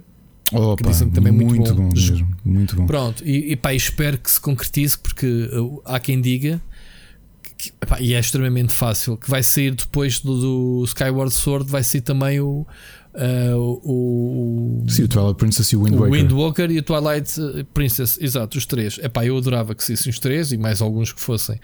Um, agora, em termos do, do, do, meu top 3, o, Breath of the Wild, o Ocarina of Time, uh, dos que eu joguei, epá, e depois, muito provavelmente, um, eu gostei muito do Skyward Sword. Não o finalizei, mas o Skyward Sword é, digamos, uh, tirando, tirando o, o, Breath of the Wild que, que arrebentou com a fórmula completamente, mandou para o lixo e redesenhou-a. O Skyward Sword já estava modernizado, ou seja, já não era aquele desatinho uh, da gente se perder, onde, para onde é que temos que ir. Já era um jogo mais, mais focado, mais friendly. É, estás a ver foi, aquilo, foi aquilo que eu senti quando rejoguei o Twilight Princess. Uh, e aquele backtracking que o jogo te obrigava, que sim, era. Epá, sim. já me custava. Agora, gostava. É, e eles no Skyward Sword uh, acabaram com isso e melhoraram bastante essa cena. Agora digo-te uma coisa: é, é, normal porque são mais emblemáticos. Quase toda a gente fala dos, dos Zelda porque Zelda, se olharmos para a história, é uma história rica e é uma história que vive não só das, dos jogos que eu acho que são os mais, são obviamente os mais mediáticos, que são os de consola doméstica, mas tem uma vida excelente nas consolas portáteis, porque se tu, se tu observares, vê o meu caso, o Link's Awakening é um jogo originalmente portátil, de Game Boy. Uh, mas é, foi, é, é, é esse que eu te estava a dizer que provavelmente foi o primeiro Zelda que eu vi alguém jogar. Um, mas é que tu depois vês os outros jogos uh, pá, que para mim continuam a ser excelentes. Estamos a falar do Oracle of Seasons e o Oracle of Ages. Eu lembro quando joguei com, com, as, com a passagem das estações e tudo, que a forma como isso uh, trazia resoluções diferentes aos puzzles. Uh, achei genial. Depois o Minish Cap também gostei mais, apesar de achar que é capaz de ser aquele que eu menos me lembro de todos os que joguei. E depois, obviamente, Phantom Hourglass e Spirit Tracks, porque a, a, a originalidade. Repara, eu quando falo a alguém da minha primeira experiência com a Nintendo DS foi precisamente o quão arrebatador foi o Phantom Hourglass. Um, quando eles te dizem pá, tens de apagar este chama, e eu andei feito parvo, pá, que eu passei uma é? hora, é? uma hora até tirar a, a, soprar, a soprar para o micro nesse caso. Mas é que não, ninguém mas, te uh, diz para soprar para o micro. Tens uma pior, tens outra pior. A de fechares a consola. Tens, para aquilo fechar a consola por causa do mapa. É, pá, sim. sim espetacular. E o jogo é todo espetacular. Epá, eu, eu disse que foi o ano passado, não sei se foi por causa do Machado ou não, pus-me a recomeçar o Phantom Hourglass com o meu filho ao lado.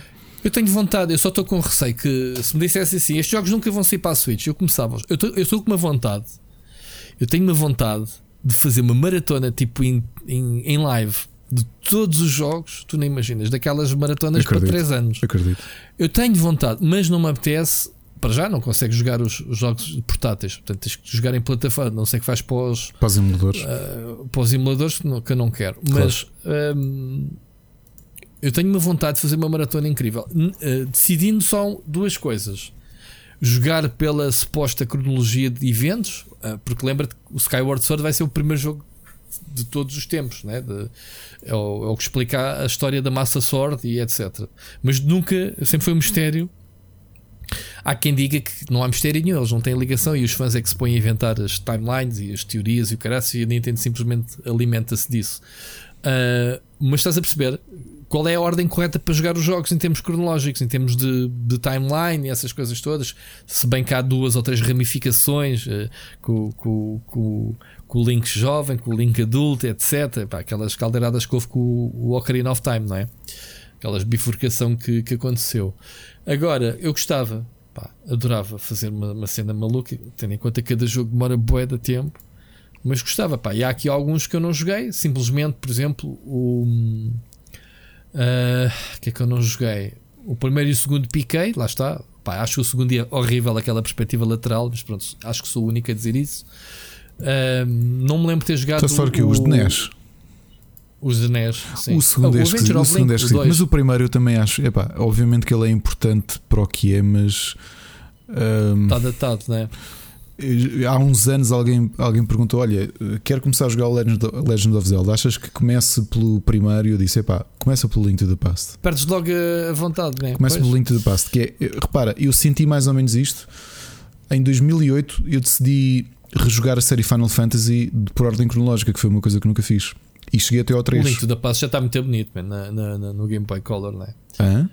Ou é Super Nintendo ainda? É Super Nintendo. Qual? O primeiro Final Fantasy? Não, qual Final Fantasy? O... Eu estou a dizer, o primeiro, os dois primeiros Final Fantasy. O Link to the Past. Ah, o Link to the Past ah. é, é SNS. Ok. Um, Super NES. E uma coisa parecida um que eu fiz, uma, uma, coisa parecida que eu fiz que tu, que tu fizeste. Aliás, foi aquilo que viria a dar origem aos, aos artigos que eu submeti para o Rubber para, para concorrer, como, como redator.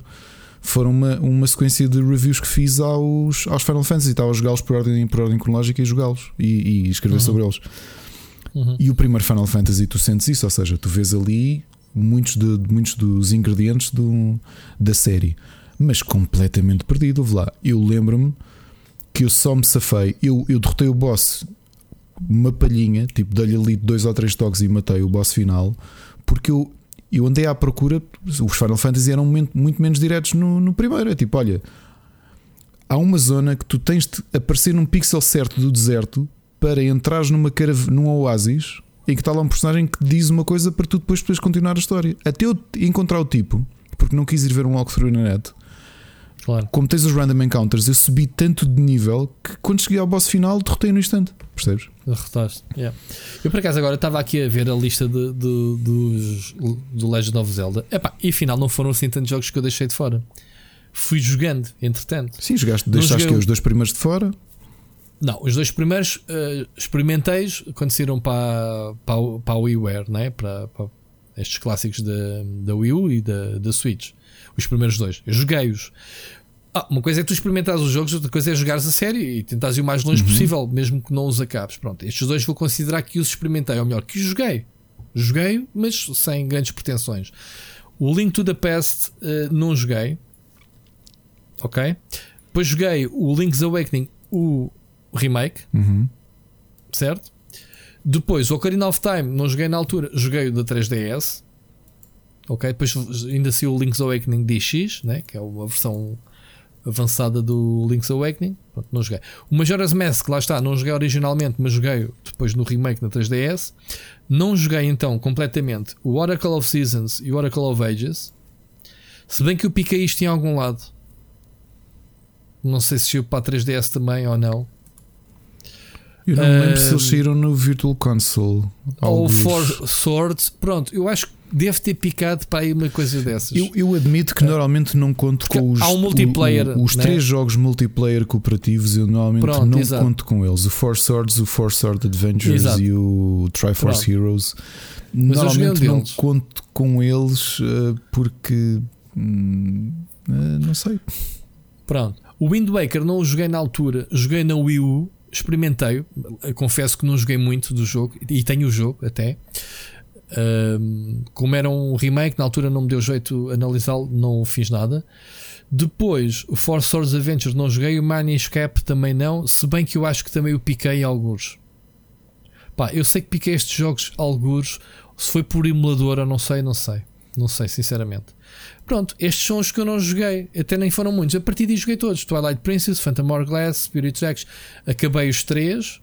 Se bem que o Twilight Princess não me lembro como é que acaba, não me lembro nada do jogo, já, já lá vai uns bons anos. Uh, acabei o Phantom Hourglass e Spirit Tracks. O Ocarina of Time 3D, uh, não me recordo se eu acabei, se cheguei mesmo ao fim, pá, que o jogo tinha de horas, eu estava no Goody, precisava de analisar o jogo. O Skyward Sword não acabei, cheguei quase ao fim, foi na Nintendo Showroom. Pá, e a partir daí fui, fui acabando. Acabei o, o Link Between, Between Worlds, o Majora's Mask. Também acho que não cheguei ao fim, mas joguei bastante. O Triforce Heroes era o multiplayer, não era? Uh, Era o da bocadinho, é. 3DS. Sim, sim. Pronto. Um, o Breath of the Wild acabei. Link's Awakening acabei recentemente. Pronto, agora quero o Skyward Sword. Pronto, eu estou com vontade de jogar esta cena toda, acabar só não os jogos, mas joguei bastantes afinal. Pronto, é porque é uma das minhas séries favoritas, mas joguei tarde. Mas fui recuperando. Agora estou a, estou a ver o timeline. Pensei que tinha deixado mais jogos para trás, mas afinal, orgulhosamente, posso dizer que joguei bastantes. um, epá, e é isso. O que é que para ti, 35 anos, pegando, continuando aqui, não esquecendo ainda o tema do, do Ciro Olha, disse que a gente ia ficar é aqui bem da tempo. Uma coisa interessante e é, é engraçado, ainda há pouco tempo vimos isso num, num, num programa de TV e, e eu comentei contigo, já acho que foi em off. É, é curioso como muita gente diz ah, quando te pedem, fala-me de um RPG, ah, Ah, um RPG famoso e dizem o Zelda. Ah, amigos, não, não que nós tenhamos de entrar aqui em grandes pormenores sobre definições de género, mas se há coisa que o Legend of Zelda não é, é um RPG. ok? Em aspecto nenhum, é um jogo de aventura puro e duro. Ok? Não... Sim, o RPG tanto pode ser um, um sentido vago, que é role-playing game, tu estás a assumir o papel de uma personagem, Sim, mas então para podemos isso, dizer para que isso o Quake e o Wolfenstein para também isso o GT são. também é Pronto. um role-playing game. Exatamente. Estás a assumir o papel Pronto. do piloto que está dentro do carro. Exatamente. Role-playing game subentende-se outra é coisa. esse. Ou seja, que existe uma É. progressão do personagem, Uma progressão, tuas yeah, decisões- uma evolução. que as tuas decisões eh, vão, eh, vão ter eh, consequências no, no caminho do, do personagem. Pá, o Final Fantasy, aliás, o, o epítome dos JRPGs é o primeiro de todos que existiu, que é o Dragon Quest. Não é? Que depois o Final Fantasy seguiu e afim, o Dragon Quest, Dragon Warrior na, Uhum, na, na América chamava-se Dragon Warrior, não é? uhum. Um, ali, obviamente que existe uma linha, como existem muitos RPGs, a maior parte dos JRPGs tem isso, mas tu tens decisões, seja pela tua parte, e seja pelo como é que tu distribuis os pontos, em alguns casos, ou que tipo de skills, ou que tipo de inventário. No caso do Zelda, é puro e duro um jogo de aventura. E, e, e há bocado eu estava a dizer que muitas vezes pensa-se no valor tremendo que, ele, que a série tem e, e, e foca-se a nossa atenção nos jogos de- das consolas domésticas. E eu percebo isso. O Mario tem exatamente o mesmo efeito. Quando tu pensas no contributo brutal que o, que o Mario teve para a história dos videojogos e para o próprio mercado, focas-te muito na- nos jogos eh, nos jogos das consolas domésticas, na série principal, e depois é, é, é engraçado como a Nintendo tem esta riqueza tão grande que inclusive as suas séries principais tu depois vês os jogos que saíram só para, para as portáteis e são brilhantes. Uh, Certo. Mas a Nintendo tem uma coisa que é que, é, que é, eles, se eles querem vender hardware, eles também têm que uh, mostrar as suas características e os seus jogos servem muito para isso. Para claro. dizer, olha, neste jogo tens um microfone 3DS, tens mecânicas que vais a superar para a consola. Se tens ecrã tátil, vais usar o ecrã tátil, etc. Estás a dizer da importância do Mario. O Mario só salvou a indústria do crash de 83, não é? Portanto, quando saiu em 85. Sim, mas, mas o Zelda tem o mesmo, tem esse mesma, tem essa mesma aura do, do, do Mario, claro, que são indiscutivelmente claro séries que, que, que mudaram criativamente, economicamente o mercado. Então, o Zelda inventou o save game, meu. inventou aquela cena da pilha no cartucho, ou o que é que foi quando saiu o primeiro Zelda, para tu gravares o teu percurso. E, não é? é mas é, aqui outra coisa, é, é isto: é que depois tu dás tanta atenção aos jogos das, das séries principais, chamemos-lhe assim, é estranho dizer série principal no caso do, do Zelda. Chamemos-lhe os jogos. Não tem assim muitos spin-offs. Eh, eh, não, não, Epá, não, acho não, que todos não, contribuem acho que para a pode chamar spin-off a nada, porque o Link's Awakening não é um spin-off de nada, é um jogo. Porque esse é o problema: é que a Nintendo teve um sucesso tremendo com, com, não só com as suas consolas domésticas, mas o Game Boy foi o que foi, não é? Aliás, todas as consolas portáteis da Nintendo foram sucessos eh, claro, de vendas. Claro. E tu não podes olhar nem para os jogos do Mario, nem para os jogos de, de, de Legend of Zelda como spin-offs. O Link's Awakening é um jogo por si só. O, o Phantom Hourglass, sim, é passado no, no, ou vem na mesma linha do Wind Waker, mas é um jogo por si só. E o Spirit Tracks é a mesma coisa. É. Uh, epá, e há tanta coisa boa. Uh, eu não acho que haja um. Não há um Legend of Zelda. Ok, o 2 é esquisito. E nos dias de hoje eu acho que facilmente podes saltar um. O Link, o Link to the Past é perfeitamente contemporâneo tu jogas o Link to the Past hoje e, e acho que é aquela coisa brilhante que os jogos da NES e da SNS da Nintendo, seja do Mario, seja do de Zelda, tu jogas qualquer um, quaisquer uns deles e tu notas que nos, em 2021 há jogos que não têm aquela qualidade e não têm aquele, aquele nível de aprimoramento. E não digo só de jogos indie, há jogos AAA que se calhar não têm, isto já dos jogos 3D, obviamente, de Zelda e de, de Mario, que não têm aquela qualidade. Porquê? Porque é o patamar deles. E Pá, obviamente não sou tão doente por Zelda como já te disse, eu conheci o Machado porque, porque vejo com, com uma tatuagem com uma tatuagem Sabes que eu da, já tinha dito se tivesse tatuar uma Triforce. Hum? Pronto, eu, eu gostava de tatuar uma Master Sword. Já anda há anos a tentar ganhar coragem para isso. Fica aqui, fica aqui este segredo. O Machado uma vez disse-me: Olha, vais pensar numa tatuagem que queres desenhar, esperas um ano e passado um ano, se ainda tiveres vontade, avança. Percebes a lógica? Sim, sim. E eu já ando a pensar nisso há muitos anos. Não tive essa coragem, digamos assim. Estava aqui a ler que uh, saiu uma coisa para o, para o, Game Boy que era o Game Boy Printer, em que o jogo era compatível para isso. Portanto, não sei se podias imprimir uh, imagens do jogo, screenshots ou whatever. Achar aqui engraçado. Um, epá, eu acho que o tempo que demora um episódio a sair do outro, mesmo que tenhas uma sequela do, do, do Breath of the Wild que era tangível na, na mesma geração de consolas, né? na, na, na Switch, digamos assim, pá, ainda assim, sendo um título de estreia e estamos em 2021, não há sinais de vida. Uh, o Onuma disse logo na, na, Nintendo Direct que não havia novidades nesta altura, talvez até ao fim do ano houvesse alguma novidade sobre o jogo. Já lá vão quase 5 anos quando o jogo sair, portanto, mesmo aquelas. Aí saiu o Breath of the Wild, mas já anunciaram a sequela. Calma, né? Não é assim. E os jogos demoram muito tempo a sair. Eu estava a dizer que antes do Breath of the Wild, o último saiu foi o Skyward Sword. Man, foi em 2011. Uhum. Ou seja, estás a ver a, a diferença de anos do, do Skyward Sword para, para o Breath of the Wild? São sim, muitos anos, são muitos anos. É um Zelda por geração, quase de consolas da Nintendo. Epá, eles podem perfeitamente agora atenuar isso, que é o que estão a fazer com estes remasters, com estes remakes que têm sido feitos, como fizeram agora com, com o Link to the Past, ou Link's Awakening, né? Link's Awakening. Uhum. Faço confusão entre os nomes dos dois jogos. Um, em que, em, no espaço de dois anos, tens em 2017 o Breath of the Wild, dois anos depois o Link's Awakening, dois anos depois Skyward Sword e uh, eventualmente em 2022, 2023 o Breath of the Wild uh, 2. Portanto, certo, isto não, jogos, não, não são jogos para ser anualmente, nem bianualmente, nem whatever. Epá, mas, uh, mas 35 anos é muita fruta para uma série e é impressionante ver que, por exemplo, uh, entre um, entre os jogos há esta barreira tão grande, tirando o primeiro de Legend of Zelda, estou aqui a ver a timeline, saiu um ano depois, o Adventure of Link. Se bem que eram jogos completamente diferentes, né? um para o dois, a perspectiva e tudo. Mas pronto, tivemos aqui um ano, uma, uma altura em que saíram vários jogos seguidos. Lá está esses uh, Oracle of Seasons, Oracle of Ages, Force Swords, uh, Wind Waker. Saiu para aí uma série deles assim seguidos, na altura. E depois logo a seguir o Cap. Eu conheço o Cap, jogaste-o? Joguei, joguei. Não te joguei, joguei, joguei, dizer. joguei. Joguei, mas era aquilo que Lá eu te dizia, é capaz de ser o, aquele que eu tenho menos. O jogo está na Virtual Console, agora percebo onde é que eu piquei o jogo. Pronto, Cap piquei-o, não joguei, piquei-o. Agora estou a perceber onde é que. E os outros provavelmente estão lá também. E eu experimentei-os a todos. Deixa-me só confirmar. Estou aqui a confirmar este, não tenho a certeza uh, se saiu depois. Mas não interessa.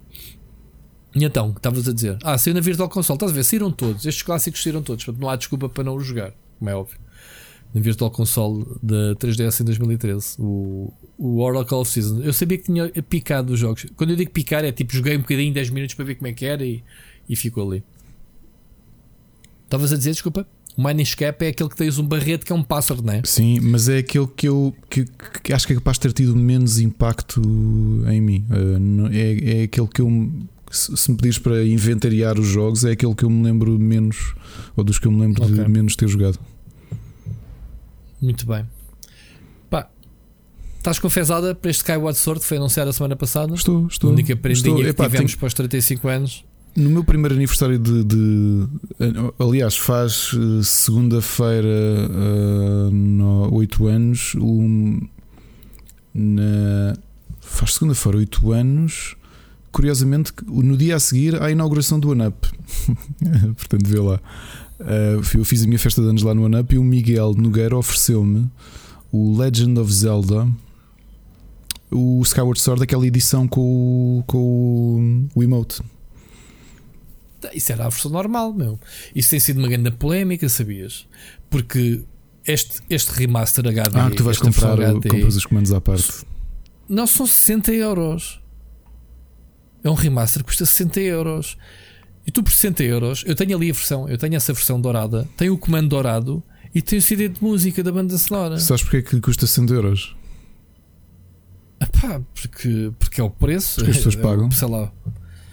Eu sei, mas estás a ver, mas em termos de oferta, é, é, pois lá está, à parte lançam os comandos comemorativos do jogo, quer dizer, é, então, pronto. Porque pagam, porque uh, vão fazer dinheiro com isso. Pronto. Uh, é esquisito, é esquisito, sim senhor. Eu estive ali, tirei da caixa, fui ver, está lá o comando dourado, bem da louco. Uh, CD de música, tudo, caixinha de cartão, toda pipizinha. E este vai ser um jogo normal, 60 euros remaster Pá, lá está, as pessoas pagam, é como tu dizes, uh, também pagarmos, também pagamos o remake do, do Dark Souls, né? Dark Souls não, do Demon Souls. Demon Souls, sim. Portanto, preço full price, lá está. Paga-se. Mas são jogos que se jogam muito bem, portanto, e, e, e acredito que, que este cel shading, este Skyward Sword é todo cel shading muito bonito. Acredito que com uma versão remasterizada, 16 por 9 uh, vai ser mesmo, mesmo fixe.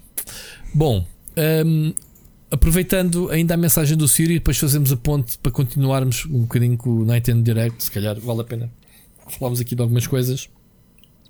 O Siri estava a dizer qual é que é o teu retro Capcom jogo favorito Básico, também. Que, mas qual, qual, é que é a, a, série? Até falei aqui há pouco tempo. A minha série é Mega Man. Olha, nesse tal aniversário, nesse tal aniversário no One Up, a Ana até mandou fazer um bolo do. O bolo era o Mega Man de 8 bits do Mega Man 1. Era uma sprite. Esse jogo não vale nada, meu. Cabeçada, pá. Mega Man é a minha série favorita da Capcom, até porque uh, é a minha série de, de, de jogos. É, eu, okay. pá, eu adoro Mega Man e, e, e, já falei aqui porquê, porque tinha sim, acho que tinha 5 anos e, e a, a Famicom das minhas primas era um, um dos modelos. Pá, eu, eu a minha não tinha, a minha tinha ao contra. O que eu fiquei feliz é um excelente jogo que eu, que eu adorei jogar e um jogo que marcou, mas a consola delas, o primeiro jogo de, daqueles ah, de 30 mil jogos num, num e afinal aquilo eram só 40, só, só 40 certo. incluídos, mas depois repetiam. O número 1 um da lista era um jogo chamado Rockman. E eu comecei a jogar aquilo e, e no outro dia estava a explicar isso ao meu filho. A sensação que eu tive a jogar Mega Man pela primeira vez marcou-me mesmo. Olha, e uma coisa curiosa, o. Eu não consigo explicar, mas se quiserem perguntar, o, o, o Sérgio diz-vos: ainda há fábricas na Índia que vocês pedirem, conseguem mais ou menos encomendar cartuchos de Famiclone custom made com alinhamentos que vocês uh, peçam. Imagina todos os Castlevanias, todos os. Ainda vendem essas cenas? Ainda fazem, ainda produzem hoje. Se pedires um cartucho mesmo para jogares na tua Famiclone ou na tua Famicom porque aquilo corre, não é? Ou na tua NES com um adaptador de 72 pinos, podes pedir um cartucho. E o Sérgio ofereceu-me um cartucho com os 6 uh, Mega Man de NES. Epá, eu adoro. É assim, tirando isso, obviamente, Street Fighter, mas eu também já admiti aqui que na luta entre Street Fighter e Mortal Kombat eu sempre fui muito mais Mortal Kombat. Sem dizer, okay. sem, sem, sem deixar de reconhecer que Street Fighter eh, sim, é excelente. Justamente naquela fase de 16 bits era, era, era brilhante. Mas a Capcom, como esse, tem muitas outras séries. Um, sim. ele pediu-me a série retro favorita de Capcom. É, Ao jogo? Cap, yeah. Aliás, e talvez o meu favorito. O 5, talvez, talvez seja o meu favorito, Mega Man. Um, Capcom, eh, Arcade, Arcade Stadium realmente tem muito bom aspecto porque a história da Capcom é longíssima. Não é? Eu, eu ainda joguei depois no filme 1943. Pá. Aquilo tem mesmo uma espécie, uma, um estilo de uh, arcade. Uhum. Consegues ver a perspectiva da, das máquinas de fora e tudo se quiseres. Muito fixe. Olha, o meu favorito. Um, eu joguei a vários uh, uh, antigos e não tenho assim um grande favorito, mas talvez aquele que me bata mais seja mesmo o comando. Ok. okay. Porquê? O comando diz-me. Porque eu tinha basicamente a máquina do comando no café da minha rua. Ah. E, e, e pá, e fogo, fartava-me jogar aquilo. Na altura, e não sei se aconteceu contigo, já fez essa pergunta ao Sírio, toda a gente pensava que isto era o comando do filme do Schwarzenegger, que não é. Eu pensava que era uma adaptação do comando do Schwarzenegger também. Se calhar até há bem pouco tempo, né? Pronto, eu também não foi há foi, muito foi, tempo foi, foi. que desmistifiquei. Aliás, agora que me perguntaste isso, eu acho que nunca fui esclarecer isso. Para mim, o comando sempre foi a adaptação do filme. Ah, ah quer dizer que acabei de ensinar mais uma coisa, The More You Know. É possível. Dessas Ouve, é daquelas coisas que eu nunca tinha pensado. Mas, mas não é. é. é lá está, como o Siri diz, a Capcom era muito espertinha na altura. Portanto, o jogo saiu em 85, muito provavelmente o jogo comando, e sempre ficou naquela nossa cabeça que era Unrelated, que saiu no mesmo ano um jogo de, de Schwarzenegger. Se fosse ao Wikipedia, o comando de videojogo is unrelated to the film of the same name. Rui, do Schwarzenegger. Tu, tu disseste que neste, neste Cap, Capcom Market Stadium vem um jogo que estava no café da tua rua. O café onde eu ia na encarnação com o meu avô tem o jogo, tem o jogo incluído aqui. Uh, e é um jogo que eu, eu sempre que posso, aliás, já o acabei com o meu filho.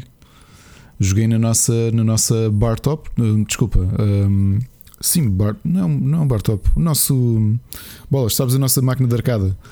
Uh, joguei no One Up o jogo todo com o meu filho e depois, quando, quando mandei fazer a minha máquina de arcada, joguei com o meu filho, percebi? que é o Captain Commando. Porque ah, uma coisa que eu tenho muito carinho pela, pela Capcom antiga, os shoot ups, obviamente, que eram interessantes. Eu joguei muito o 1942, a versão da NES.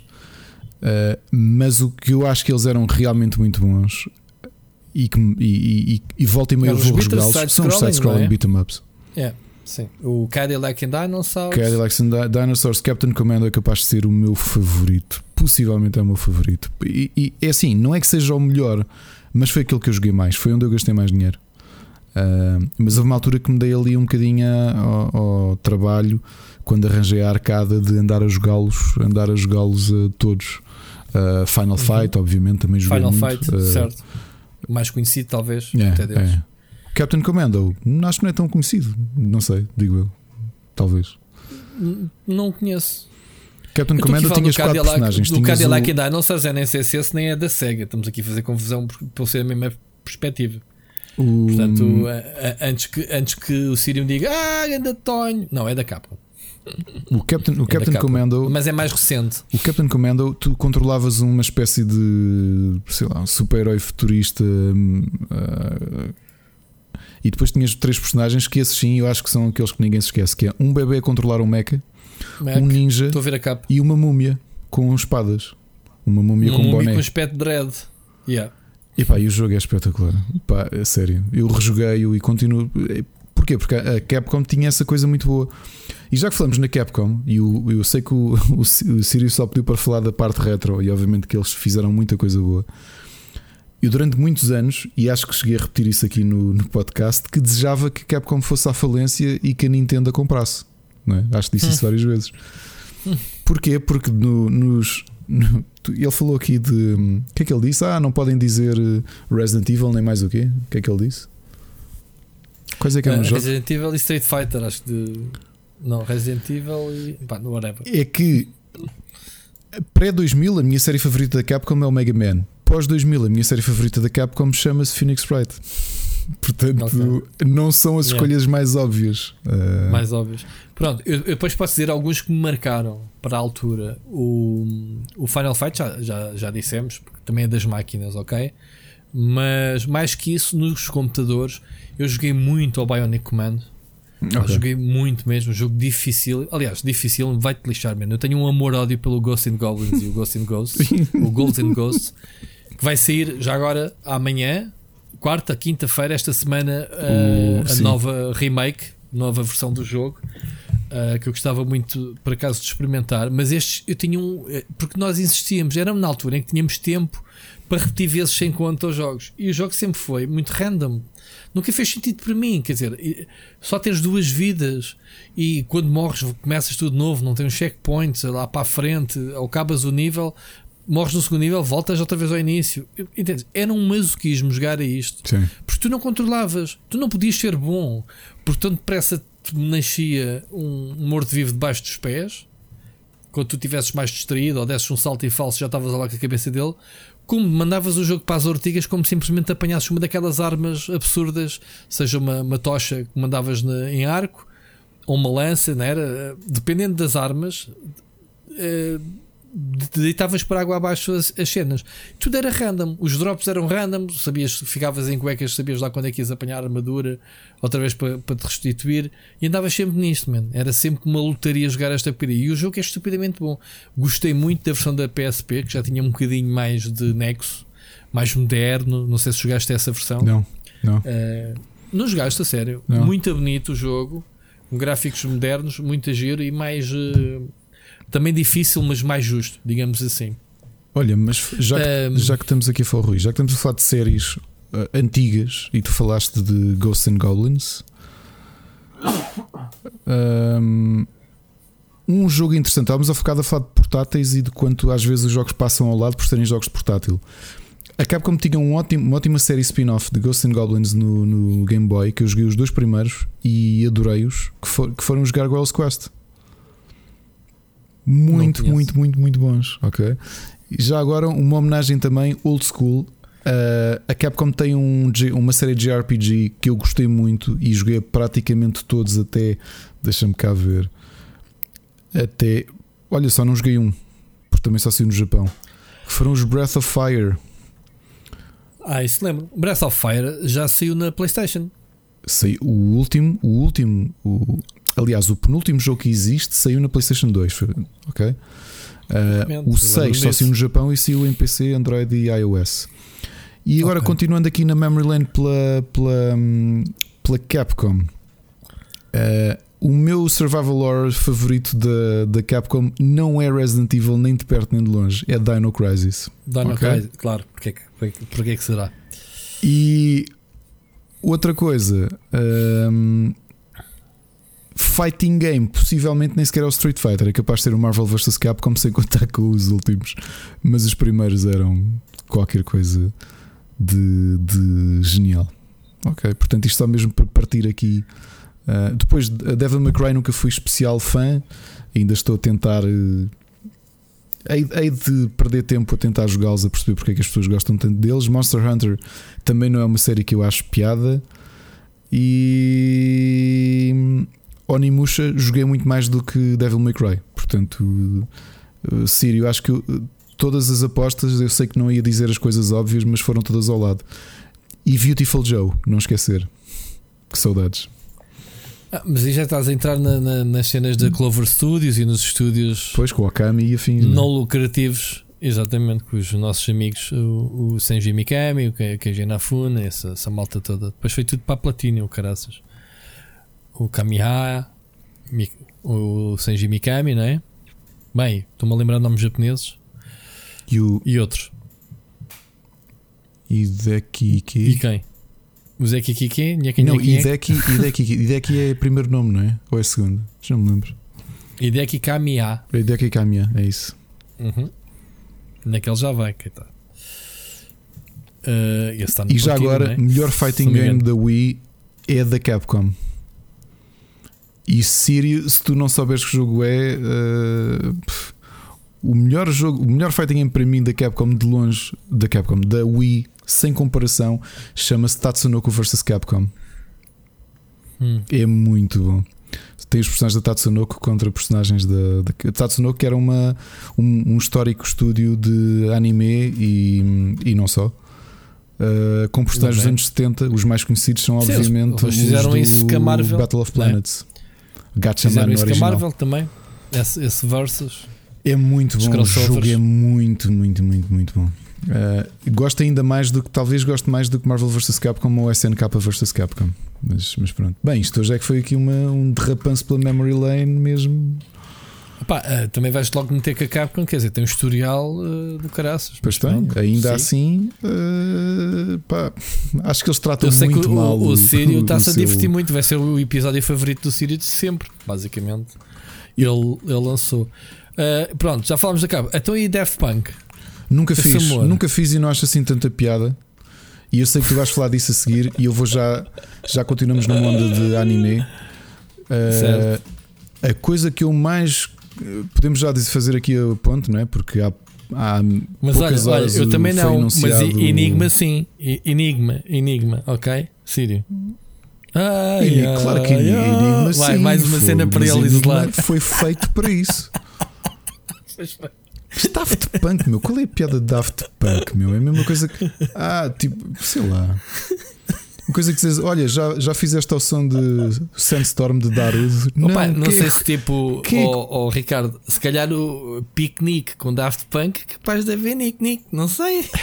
Mano, a sério, Daft Punk não parece nada o tipo de. Hum, não, não, acho que não é o ambiente certo. É pá, pronto, eles têm, um, eles têm lá, melodias altamente. Nada de... Eles têm.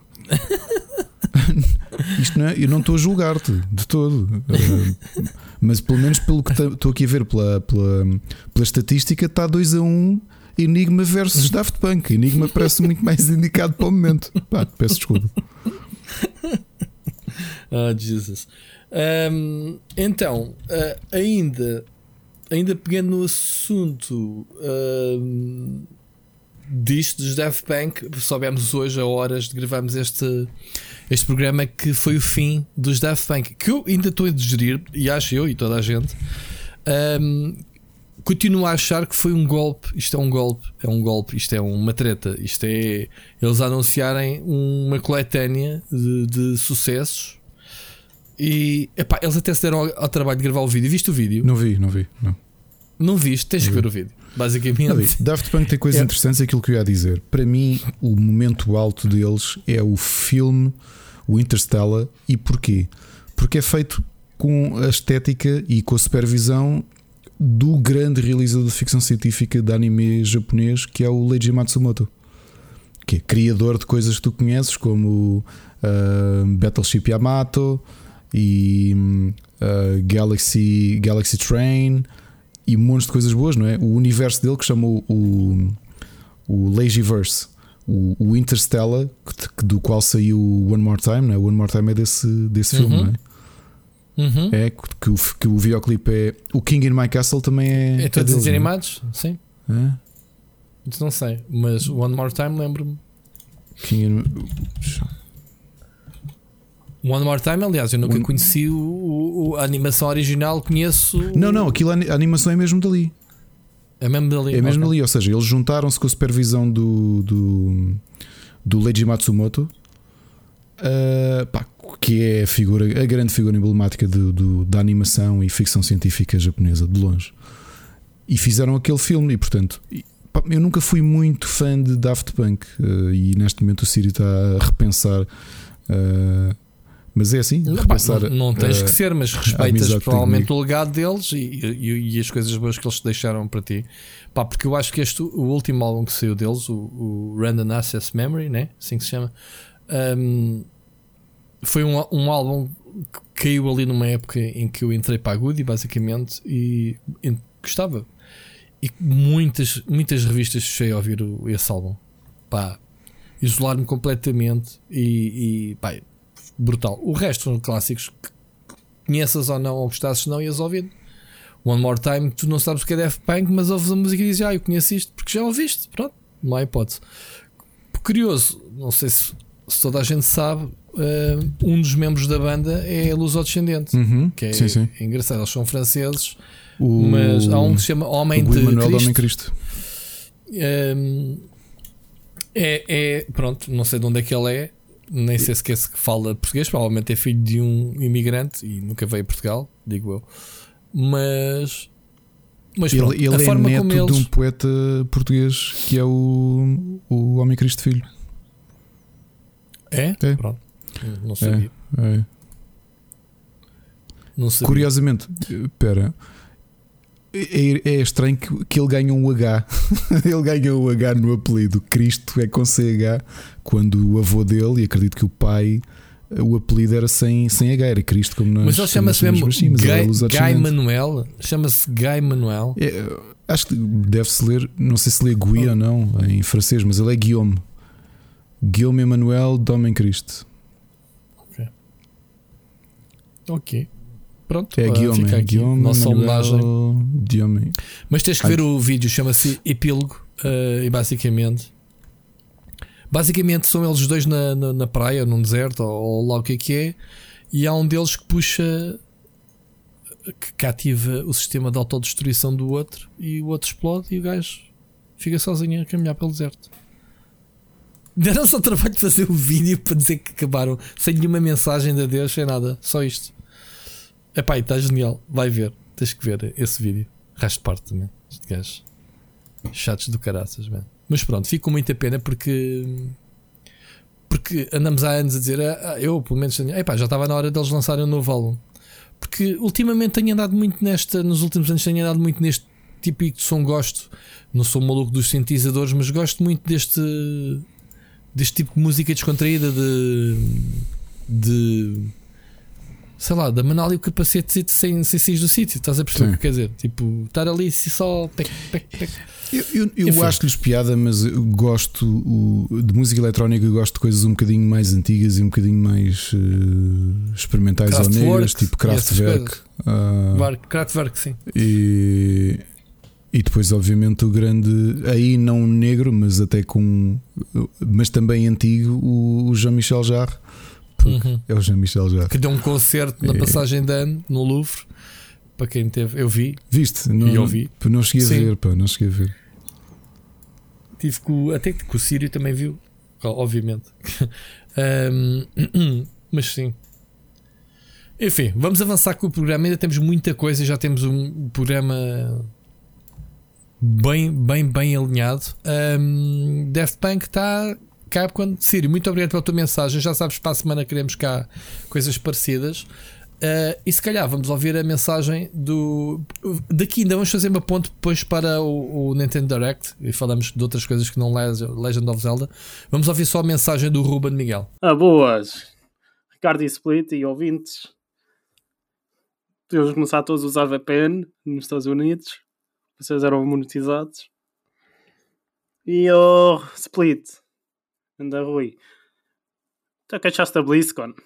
Este ano, por eles terem feito por zone, por quase, por causa do, da pandemia e isso. Muito bem. Olá, Ruben. Muito é bem, a primeira vez que o Ruben aqui- já tinha mandado mensagem. Ah, É a segunda vez. É a segunda O vez, Ruben, pois é. eh, Olá, manda. Ruben. Pá, prazer reouvir-te. pois é, BlizzCon Lançou- é, é- Eu vi de passagem algumas novidades. Todos nós sabemos que o Rui é um fã eh, hardcore da Blizzard. Não é o meu caso. Ahm, e, e do, e do que vi, não há nada com o qual eu tenha ficado extremamente. eh, extremamente entusiasmado, sem ser admitir uma coisa. ahm, eu quero muito jogar o Diablo 2 Resurrected. Hum. Só porque, Acho que é que só porque eu quer. joguei o original pelo menos 5 vezes, sabes? Eu, eu, pá, eu adorei o Diablo 2. Não fiz com muita gente a alimentar o grind e tudo isso. Simplesmente recomeçava porque eu gostei tanto dele, tanto, tanto, tanto que. Eu, joguei, eu gostei mais do primeiro, por acaso. Gostaste mais do primeiro? O primeiro eu só Gostei, joguei uma vez, gostei bastante, mas o fogo. 2, por causa do Necromancer. É, é- é estranho porque eu, eu sempre que recomeço Certo. uma playthrough do Diablo 2, eh, falta pegar outra vez no Necromancer. Epá, eu, o primeiro Diablo marcou muito porque já vínhamos do, do hype. Já a Blizzard eh, foi confirmação da Blizzard, o primeiro Diablo, que era já vínhamos do, do Warcraft, eh, Warcraft 1, Warcraft 2, RTS que eu joguei bastante, e o Diablo era uma coisa totalmente diferente. Uhum. Uh, a- estamos a falar da Blizzard, temos mais recentes, porque não vou falar da Blizzard do, do Lost Vikings e do Blackthorn, que já lá vamos falar sobre isso, mas desta, desta fase de PC mais uh, AAAs, digamos assim, o Diablo foi a grande afirmação da Blizzard como a produtora, digamos assim, de videojogos na altura, porque a partir daí tudo o que saísse da Blizzard era comprado. Eu posso dizer que comprei tudo tudo o que saiu depois da Blizzard, o StarCraft, o Diablo 2, uh, Diablo 2 acho que ainda tenho ali para a gaveta a t-shirt que veio com o jogo. Um, pronto, basta olhares ali para o meu móvel e vês que eu tenho basicamente uh, tudo dos clássicos uh, da Blizzard. Uh, clássicos. Segunda fase de clássicos, vá. O pessoal diz clássicos porque a- a Blizzard anunciou uh, excesso deles. Sabeste, soubeste essa?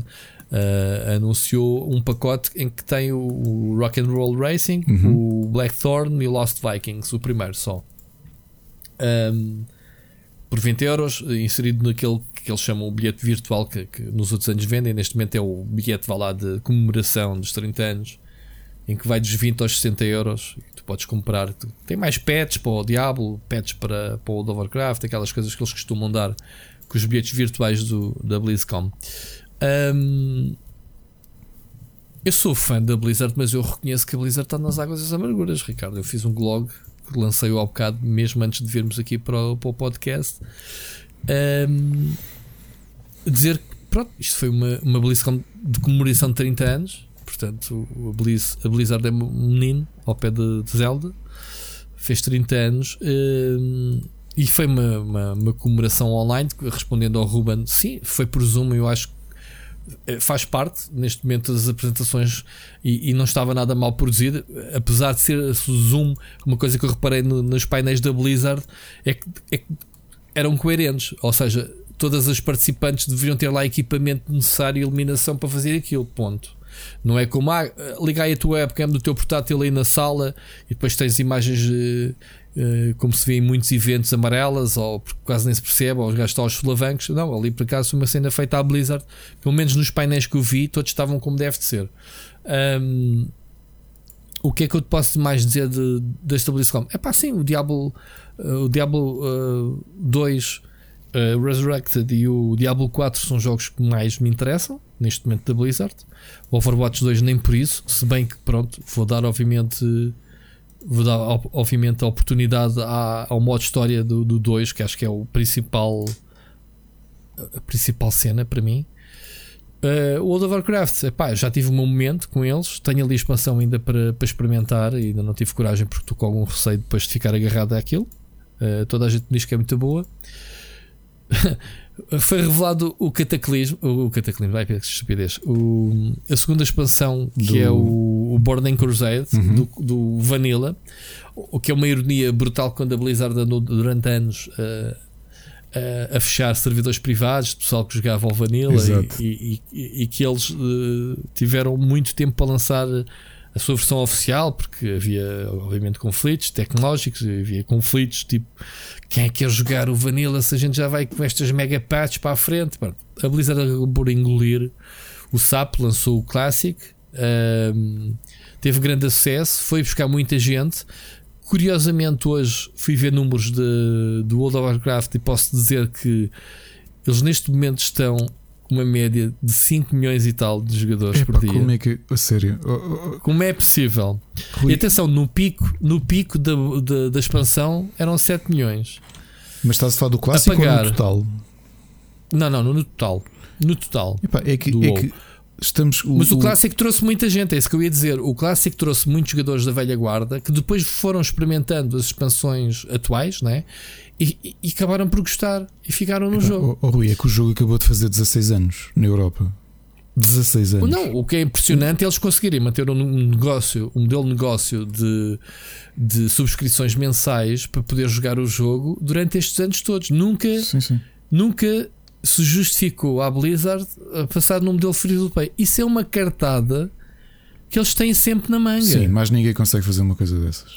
Ninguém. Ninguém. Já houve muita gente que vários universos tentaram, desde a BioWare, o Elder Scrolls, com o Star Wars, com whatever, whatever. Venha quem, quem vier.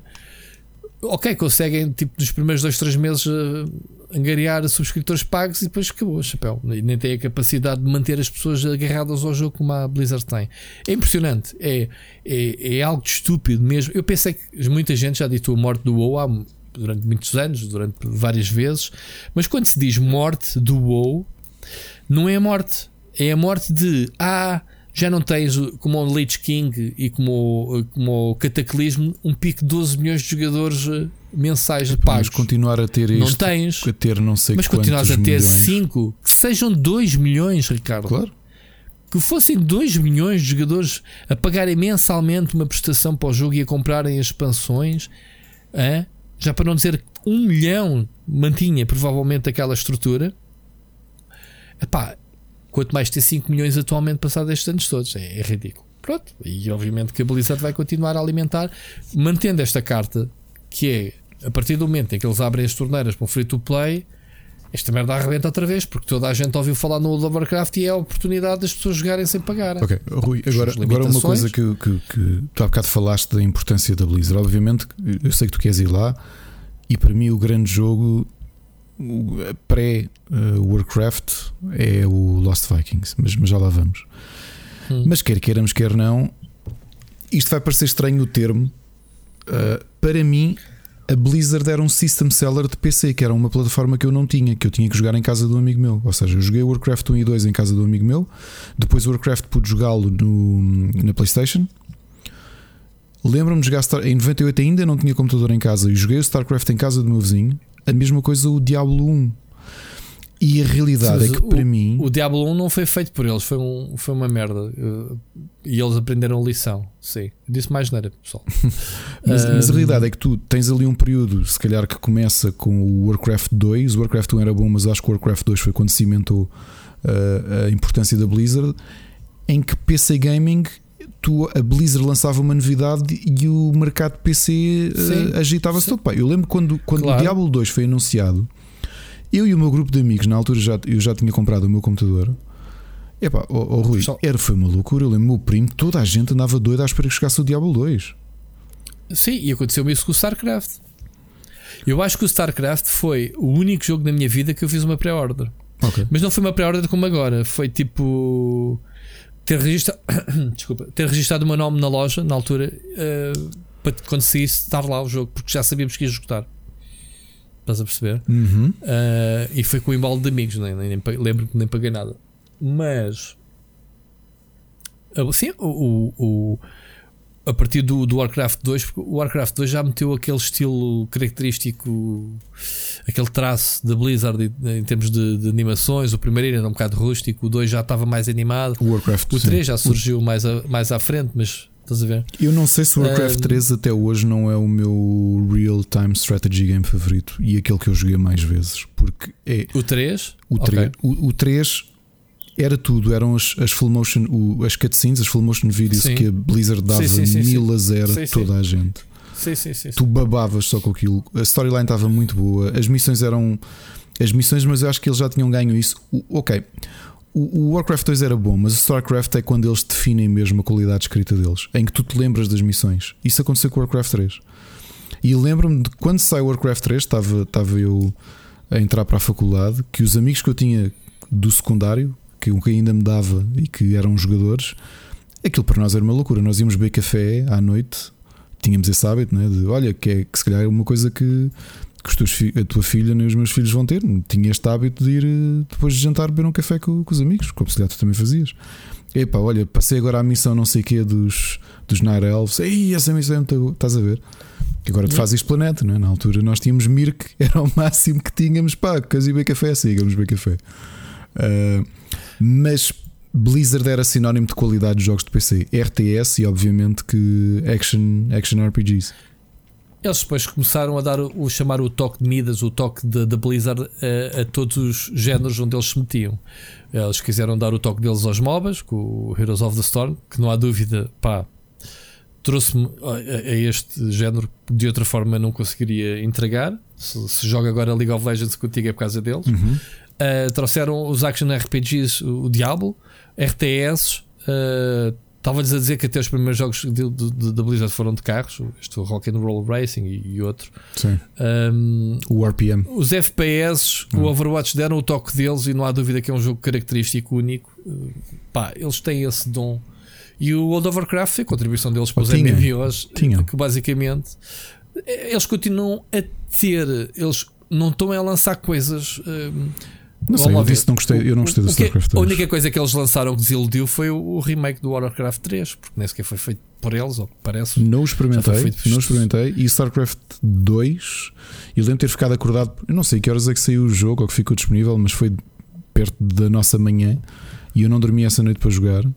E quando comecei a jogar, fiquei altamente desiludido com o jogo e até hoje detesto. Pois, Pois, é, mas isso foi a primeira. Mas lá está, isso é, isso é o indício que Blizzard está a perder o controle, porque isso já nem foi feito por eles. Isto se tivesse levado com o controle de qualidade da Blizzard, esse jogo não vinha para a rua como veio.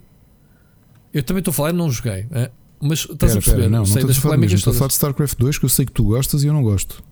O StarCraft ah, 2 foi isso que aconteceu. StarCraft, não 2. 2. É pá, não, mas o StarCraft 2 é muito bom. Uh, Ricardo, não gostaste dele ter sido retalhado, mas o jogo cresceu demasiado para a ambição deles e a história teve que ser repartida em três. Obviamente que já houve e siga nisso de ganhar mais uns trocos. Sim, houve.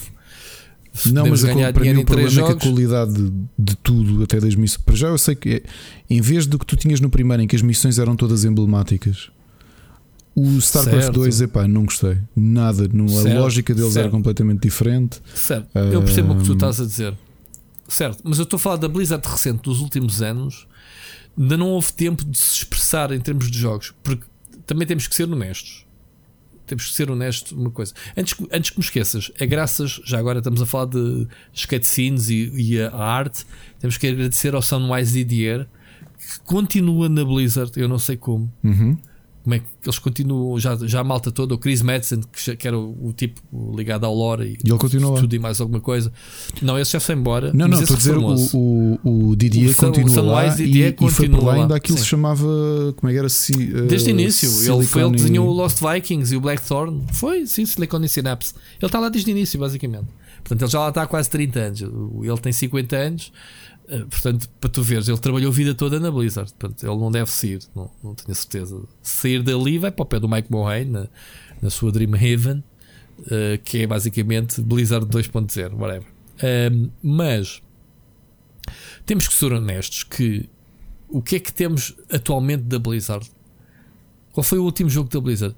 Pá, lembra-te, saiu este, o ano passado a expansão para World of Warcraft. Há quem diga que é das melhores expansões dos últimos anos dito por pessoal old school, não é este pessoal que entrou agora. Eu não tenho a opinião, estou-te a dizer de pessoas que eu sei que jogam desde o início e que me disseram: Olha, esta expansão é do caraças. Ok? Um, o que é que eles lançaram mais? O Overwatch lança, tem lançado o Hearthstone. Olha, lá está, estamos a falar de géneros de jogos. Mais uma vez, mais um jogo do caraças para o género que era ainda não se viu os resultados de, da Blizzard. O que se vê são as polémicas, ou seja, já se está a, a, adivinhar o mal que aí vem. É isso que estás a ver. Porque concretamente a Blizzard não fez assim nada de mal. Percebes o, o que é que eu quero dizer de, de, da minha desilusão? Eu, o que está a passar é já os jogos dos bastidores. Pá, o último jogo original foi o Overwatch e foi em 2016, já foi há 5 anos. E é bom, foi cotado e vendeu para caraças. Ok? Se eu jogo, não jogo, não jogo aquele tipo de jogos competitivos. Estás a perceber, Ricardo? Sim. Onde eu quero chegar? Não sei mais nada. Se me disseres assim, a Blizzard da manhã vai lançar. Pá, o que é que eles estão a recuperar? Agora estão a fazer um bocadinho aquilo que todos fazem. Tem, querem ganhar dinheiro, como é óbvio, e estão a recuperar as cenas. O, o Diablo 2, não é? Vai ser o Diablo 4, que aí é- vai ser um teste. Eu já nem digo que o Overwatch 2 vai ser um teste, porque o Overwatch 2 para mim vai ser mesmo com o primeiro com mais umas cenas. Para mim nunca existiria o Overwatch 2. Deveria ser alimentado o Overwatch com expansões. Com um jogo online, vais ter que dividir 2. comunidades. Exatamente, é a mesma opinião. É, eu sempre disse que o Destiny 2 não, não faz sentido, era o Destiny alimentado com, com as cenas. Eles agora já estão a fazer isso. Já podias ter o Destiny 3, não, agora é Seasons, é expansões. Podiam ter, ter tirado o 2 do nome, já nem, faz, já nem faz sentido ter o Destiny 2 no nome. Mas pronto. Ahm, agora, ainda não se pôs à prova. Os últimos dois jogos da Blizzard originais é o Legion e o Battle of Azeroth, que são as duas expansões que saíram entretanto para, para World of Warcraft. Portanto, agora o grande teste vai ser o Diablo 4. O, teste, o teste se realmente perdeu a chama, não perdeu. Se bem que vai haver sempre comunidade dividida, porque saiu o Diablo 3 foi a mesma treta. Ah, o Diablo 2 é que era e ninguém gostou do 3. O, o- o certo é que o Diablo 3 é o jogo que eu mais joguei e eu gostei, desde sempre. Ahm, e continua a ser jogado por boa da gente. Portanto, o pessoal critica, mas vai lá sempre morder. Ah, O que se passa agora é muita gente saiu da Blizzard. Muita gente saiu antes do Mike Mohane, o Chris Madsen reformou-se, que era o, o responsável pelo lore, pelas histórias. Saiu uma série, do Mike Mohane saíram dezenas e dezenas de pessoas da Blizzard. Agora quero saber como é que vai ser no futuro, como é que eles vão equilibrar isto. E até que ponto a Blizzard vai continuar a ser eh, aquele pilar estratégico da Activision Blizzard. Eu estou sempre a dizer que pá, um dia menos dia o nome Blizzard vai cair do nome da Activision Blizzard. Deixa de fazer sentido da força. Ou seja, já foi sugada até ao tutano, como costuma-se dizer. A sua força vital. Aí, aí. Se calhar discordas que és muito mais, tens muito mais carinho pela empresa do que eu, mas eu Mas eu acho que tenho essa mística, a mística a do exp- nome, tu dizes que caiu. Uh, Não, que eu não sei cair, se ela ainda é- tem a é mesma o- aura de 2002, em que a Blizzard Pois não lança uma tem. notícia e, tu, e o mundo treme. Exato, não tem, não, isso não tem, não tem. Epá, eu acho que esta BlizzCon passou ao lado de muita gente porque é, por lado, porque não tem aquele impacto de ser uh, um evento E- local, um evento É- físico. É assim, Pronto, quem, ainda, quem ainda consegue fazer isso é Rockstar. De- daquela, daquela desse Mas peso. a Rockstar é- não faz nada. Sim, desse, de, lançam um GTA 6, uma screenshot esborratada que só percebes um pixel e o pessoal faz notícia disso. E sim, Sim. verdade. Verdade. Uh, sim, da Blizzard deixou há muito A tempo. Rockstar, de- se de fizer acontecer uma isso. imagenzinha de, um, de qualquer coisa a indicar Max Payne, o mundo cai. Yeah. Yeah. Vamos ver. Olha, estou muito mais curioso para saber o que é que a Dreamhaven, a Dreamhaven Dreamhaven, vai sim. anunciar do Mike Mohane, porque é o, pai da Blizzard, é um dos pais da Blizzard. Epá, este gajo, o, o John, Albra- John Allen Brack, que acho que, que ele se chama-se, ah, epá, o gajo tem, e eu estou farto de repetir isto, o gajo tem o carisma de uma pedra da calçada, meu. Tem? O gajo não tem, não tem. ah, Se não for portuguesa, não que a pedra da carisma. calçada portuguesa ainda tem algum carisma. Pronto, exato. Até porque está em visto de extensão também. Mas eh, o gajo não tem carisma nenhum, coitadinho, man. O gajo, pronto, eh, está lá desde o início, saiu 12 anos, voltou, assumiu o papel agora do, do, do Michael Mo- Ma- Morhaine, eh, mas esquece, não tem nada a ver com, com, com ele. Portanto, eu estou curioso, vamos ver se este ano há novidades ou não. Vamos ver, vamos ver. Bom, eh, falando de mais outra coisa, eh, acho que já falámos tudo que tínhamos da Blizzard. Ia, ia dizer que não tínhamos falado da chess deles, mas já falámos. Vamos então avançar. Eh, queres saltar outra vez para o Nintendo Direct e vamos eh, algumas das novidades que, que debateram? ou aliás, quem nos viu ao vivo sabe, já sabe assim uma pré uma pré-opinião, uh, mas podemos. fizemos um podcast em vídeo, lá está, muito raro, né? Acontecer. O que o quê? Estou a dizer que eh, eh, foi uma espécie de podcast, apesar de ter chegado tarde à festa. Eu, tu e o Siri tivemos. Completamente inesperado, sim. Aliás, eu sento-me aqui uh, com o café à frente, uh, depois dos miúdos se deitarem, e olha, o Rui está online. Olá, tudo bem? Olha, liga-te aí no Discord, ok? Sim. Yeah, foi mesmo. Uh, Espontaneidade. Digo já que do, dos anúncios do Nintendo, achei o Nintendo Direct perfeitamente. Pronto, é um Nintendo Direct. Eu acho que há muito tempo que não me sinto entusiasmado com. com já não, aliás, eu até me esqueci que ele ia acontecer, infelizmente. Mas este foi bom. Este, na minha opinião, este foi bom. Este, apesar, há muita gente dizer ah, muito como é que se diz, muito frustrada com, com, com os anúncios. Pá, mas eles meteram boa xixa no, no, no assador, meu. Já falámos do Skyward Sword, mas quer dizer, tu anuncias aqui um Splatoon 3. Epá, tu anuncias para, para mim, um novo Splatoon Mario 3, Golf. sinceramente. Epá, não, não, olha, estavas a dizer disso do Destiny, eu não consigo compreender o Splatoon 3. Epá, não consigo. E o Sírio está a ouvir isto e já parte, disse online. Eu, não consigo compreender. O, pronto, o Splatoon para mim também não me diz muito. Uh, não me diz, não me diz. Acho o jogo engraçado e original. Bom, o Siri obviamente vai discordar porque o Siri tem centenas de horas. Para mim, para me encher as medidas foi aquele uh, Project Triangle Strategy. Uh, pá, uhum. sim, claro que sim. Que é capaz de ter sido o jogo que eu mais gostei e fiquei entusiasmado com o Mario Golf. Eu, eu experimentei logo de seguida, o, a seguida live. Se, eu, não se eu vi, eu vi mas eu não experimentei nada. Portanto, se calhar os três jogos que eu fiquei uh, interessado foi mesmo o Mario Golf, o Super Rush, o, uhum. obviamente o Skyward Sword HD e. Hum, e o Project Triangle Strategy. Tudo o resto, uh, sim, provavelmente eu disse Super Hero Girls para jogar com o meu filho. Tu riste logo a dizer que eu ia achar piada gostaste muito do é Mitopia. Aquele jogo de mata tem potencial. Vamos ver o que é que vai ser dali. Ainda uh, vai jogar um Apex Legends assim na Switch? O tudo o resto, que vai jogar. Tudo o resto achei perfeitamente banal. não, não, não é. Não, não senti que foi aquele Nintendo Direct de, de ficar com o queixo no chão, de tudo. Tiveste o Capcom na Arcade Stadium, que já tivemos aqui o espaço. Terminar com Splatoon 3, eu juro que não consigo compreender, Rui. Epá, não consigo compreender. não consigo mesmo. Não. Não, não sei. Já agora, Pronto. fiquei mais entusiasmado com o Mythopia no Switch porque tenho 170 horas no 3DS no jogo. Como é que é ah, possível? E adorei. Eu, eu, tive quase a terminar todos os. de maximizar todos os, os jobs, ixi, chamemos-lhe assim, uh, do que propriamente Splatoon 3. Eu ouvi novamente, eu acho Splatoon um jogo original, uma aposta ah, interessante e arriscada da Nintendo, mas epá, isto foi aqui, num espaço de 5 anos, 3 jogos de Splatoon, o que é que os, dif... o que é que os, o que é que os o que é que eles diferem uns dos muito. outros para, para justificar? Não parece que este seja, seja muito diferente dos outros, mas pronto. O que o quê? Bom, vamos lá ver.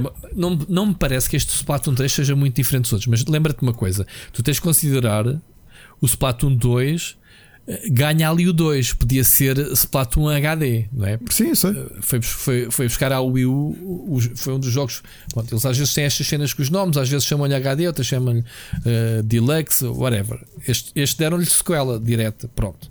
Porque o jogo é basicamente muito semelhante. Eu percebo assim, eu, dentro, dentro destes testes que a Nintendo fez de mergulho no mundo de esportes é capaz de ser a sua, tirando o Super Smash, obviamente o Super Smash é uma categoria à parte, mas de títulos novos focados mesmo na parte competitiva, de já com o apoio dos esportes. não tem alguma expressão em termos de esportes, não tenho ouvido falar assim muita coisa. Epá, mas sempre, sempre é melhor do que ARMS. Certo, mas o ARMS, pelos vistos, está. Como o Sírio diz, foi, foi um jogo subjugado, porque também não foi alimentado como, como deve de ser.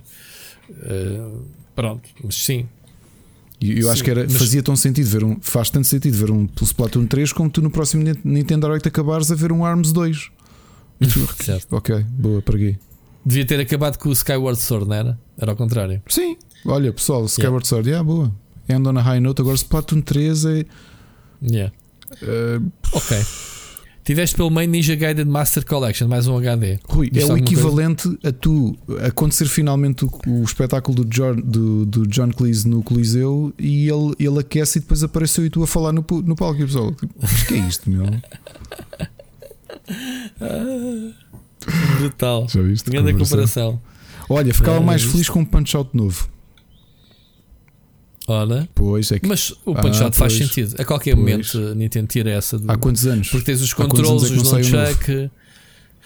Mas, mas lá está, podes ir buscar um HD, podes ir buscar. Não precisas de fazer um novo, podes ir buscar, podes ir buscar o da, da Wii, eh, porque tens é os Joy-Cons. Sim, sim, é espetacular. Tu, tu, basicamente podes vitaminar esses tipos de jogos da, da, da Wii. Acho que, que a Nintendo ainda não quis ir buscar, não quis faturar uh, à cara podre esse tipo de jogos que tiveram Outra, a Nintendo, a Nintendo que vai buscar um spin-off que há uh, eh, 36 anos que não mexem, um spin-off do Punch Out, que é o Arm Wrestling. porque não? Hum. Agora com os, com os Joy-Cons. Então, e, e porque não fazer a vontade ao Sírio e, e dizer que a Nintendo podia buscar o F-Zero, o, o, o, homem coitado, anda, anda desesperado Epá, a vida toda. Eu acho que ele se reforma só para jogar esse jogo. Enfim. Pronto, tivemos vários jogos, mas foram mais de 30 títulos, portanto não podemos dizer que desiludiu porque está cá. Agora, gostas dos jogos ou não, pá, uh, o bicho mexe, não é? E isso era o que o pessoal estava a dizer que para este ano não havia notícias da, da Nintendo. Agora, o que eu achei mal foi falta de surpresas para, olha, está aqui este jogo, amanhã já está disponível. Tirando o Capcom no CD Arcade que ficou logo disponível, mas era tudo. Ai, Breath, uh, o Skyward Sword só para julho. Oh. O Bravely uh, Default 2 ah, só para maio, agosto, pá, todos assim. Tipo, Olha, sabes o que é que a uh, Nintendo fazia? A malta da Camelot dizia assim, amigos, agora vocês param de fazer recausto, o, o, porque essencialmente o Mario Tennis tem sido uma recaustagem, não é? E o Mario Golf e afins. Agora vocês param e vão fazer uma coisa que já não fazem há aqui 9 ou 10 anos, que é um Golden Sun novo. Epá, vão fazer um Golden Sun. Estamos a falar mas, de um é, estúdio, é, um estúdio que fez uma das séries. Uh, mas de... a Nintendo manda nesse estúdio para estar aí com essa armada em, em, em carapau de corrida. A Camelot, a Camelot tinha feito, se calhar, uma das, um, uma das séries de RPG mais importantes da, da Mega Drive, que foi o Shining Force, não é? E depois veio para a Nintendo e fez, fez a Golden Sun, se bem me lembro, corrijam-me se, se estiver errado, tirando o Super Mario RPG e Paper Mario e afins é o único JRPG nativo da Nintendo, não é? O Golden Sun. Acho que não existe mais nenhum que eu me lembro. Mas se calhar o Machado e o Siri onde, onde me corrigir. Esse foi lançado na DS. Lançado na DS, os dois primeiros, e depois o terceiro uh, na Wii, se bem me lembro, ou já foi 3DS? Ok. Desculpa, GBA primeiro e depois DS o terceiro, o Dawn of Something. Já, já Dark Dawn. Dark Dawn, exatamente. É a DS, não é? O terceiro. Os dois primeiros GBA e, os, e, o terceiro. Pá, já, já faziam um. Eu tô, atenção, para quem não sabe, isto não está a sair do meu prestigioso cérebro. Tá, de que ano é que é o terceiro, Rui? De que ano é que é o Wikipedia. 2010. 2010, pronto, 11 anos sem Como é que ele sabe? Aí está. Os outros dois foi de 2001 e 2002, portanto eu ainda não era nascido nesta altura. Golden Sun. Portanto, Game Boy Advance, yeah. Ok, eu não conheço a série, não, não conheço de nome só. Não, Epá, excelente, é um excelente JRPG, sinceramente, é mesmo, mesmo muito bom. Ok. Isso Pronto, é que eu gostava, olha, agora Golf. para a Switch há, há com um grande visual, em, amigos. Em, em vez do Mario assim, Golf, há muita gente que criou o Mario Strikers. Mario, olha, Mario Strikers ou Golden Sun, é assim, Nintendo. Eu sei que para vocês é perfeitamente indiferente se me deixam felizes ou não. É para o lado em que vocês dormem, dormem melhor. Mas se, se, houver alguém preocupado, pensar assim, vamos deixar o Ricardo feliz, epá, façam o Mario mas, Strikers ou um Mas o Mario Strikers não é deles, não é desses. Estou aqui a pesca e acho que não é deles. O quê? O Mario Strikers não é da Camelot. O Mario Strikers não é da Camelot, não. não. A Camelot fez é. os Mario Tennis e os Mario Golf. Yep. Confirmo. É, não é? E o Shining Force. É sim, sim, Mario Golf. Mario Golf e Mario Tennis. Fizeram o Tennis Aces. Já em 2018. Epá, vamos esperar para ver. Uh, eu gostei do Nintendo Direct, fica aqui, tenho andado a dizer, sou coerente, gostei, muita coisa, uh, jogos que me interessam mais do que os outros. De resto, para quem te, tinha falta de notícias, eu acho que foi interessante. Vamos ver, vamos ver o, o que é que vem aí a seguir. Ricardinho, vamos continuar com este programa que ainda, ainda é um menino e. Hum, vamos ouvir mais uma mensagem. Hoje temos quatro mensagens de ouvintes, para quem não Muito deu bem. conta ainda, já ouvimos duas. Vamos ouvir a, a, mensagem do Vasco Vicente, ok? Boas, Ricardo e Rui. Como estão? E aos demais ouvintes. Esta mensagem é apenas um agradecimento pelo, pelo vosso excelente trabalho, quer aqui no podcast, quer na vossa vida profissional.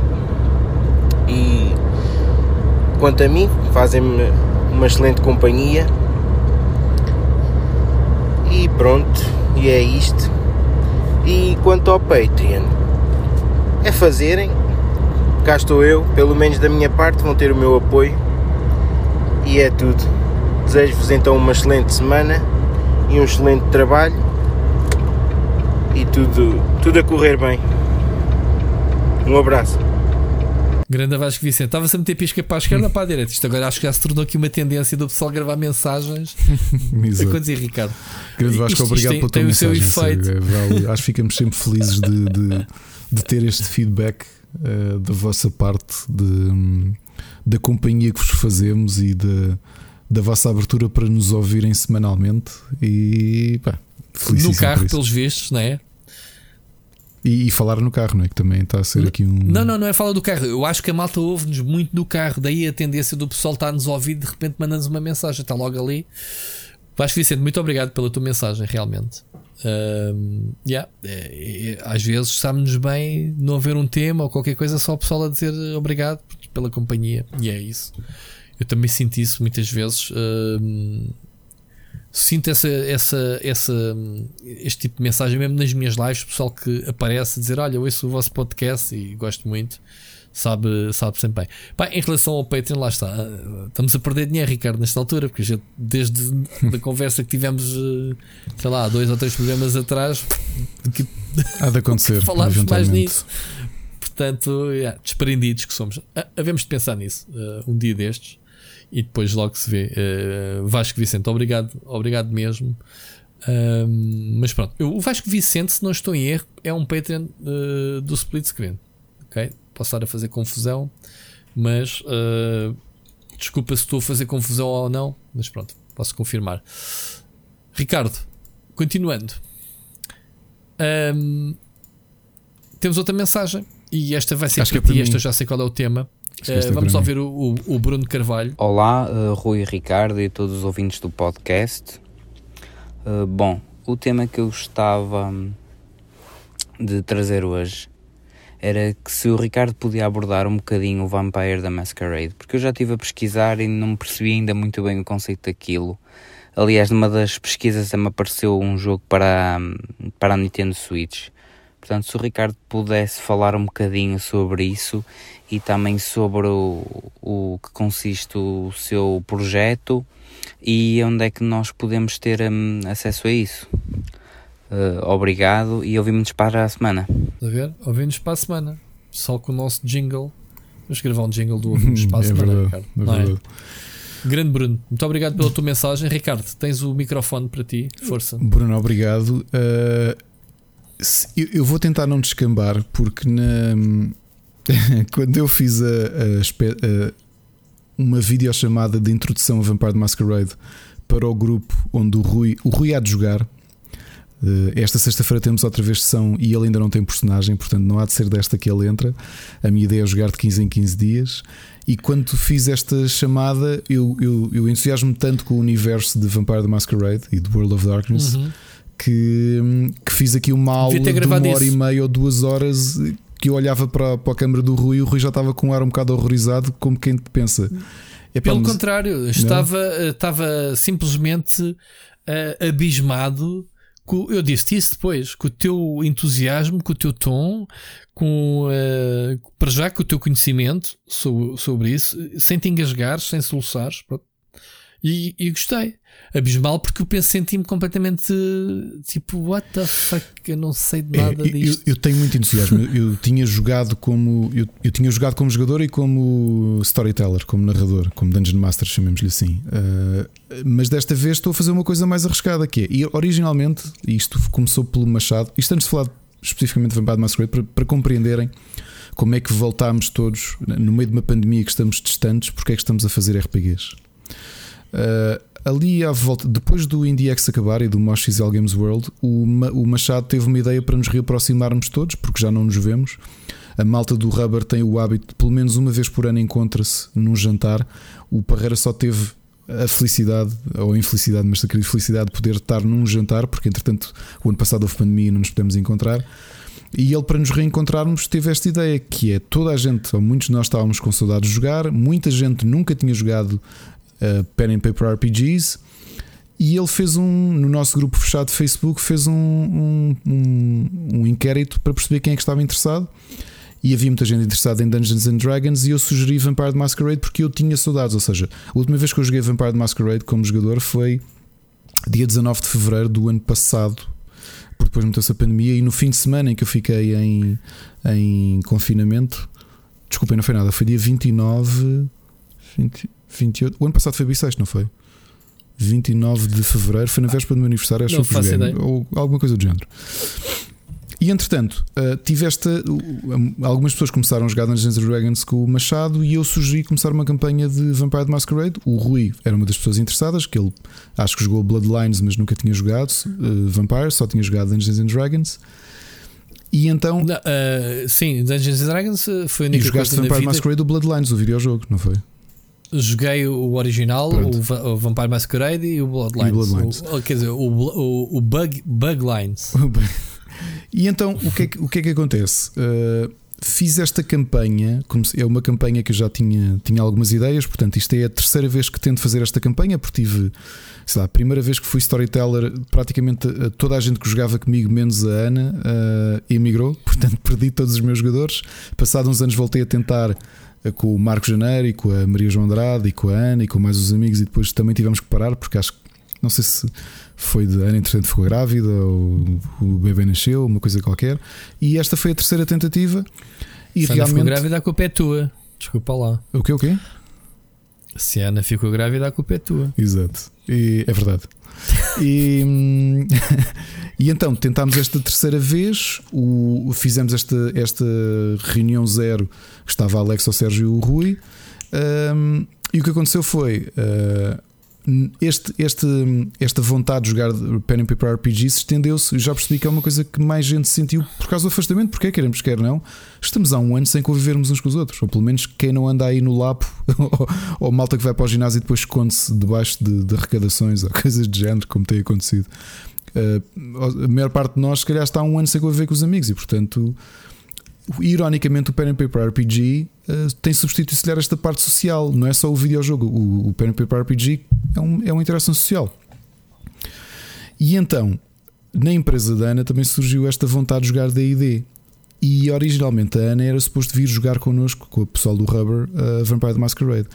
Mas houve tanta gente da empresa dela interessada em jogar Vampire, porque a maior parte nunca tinha jogado Pen and Paper RPGs ou Vampire the Masquerade, e, e ela perguntou-me se eu me importava de fazer uma campanha só para eles, e eu disse que sim.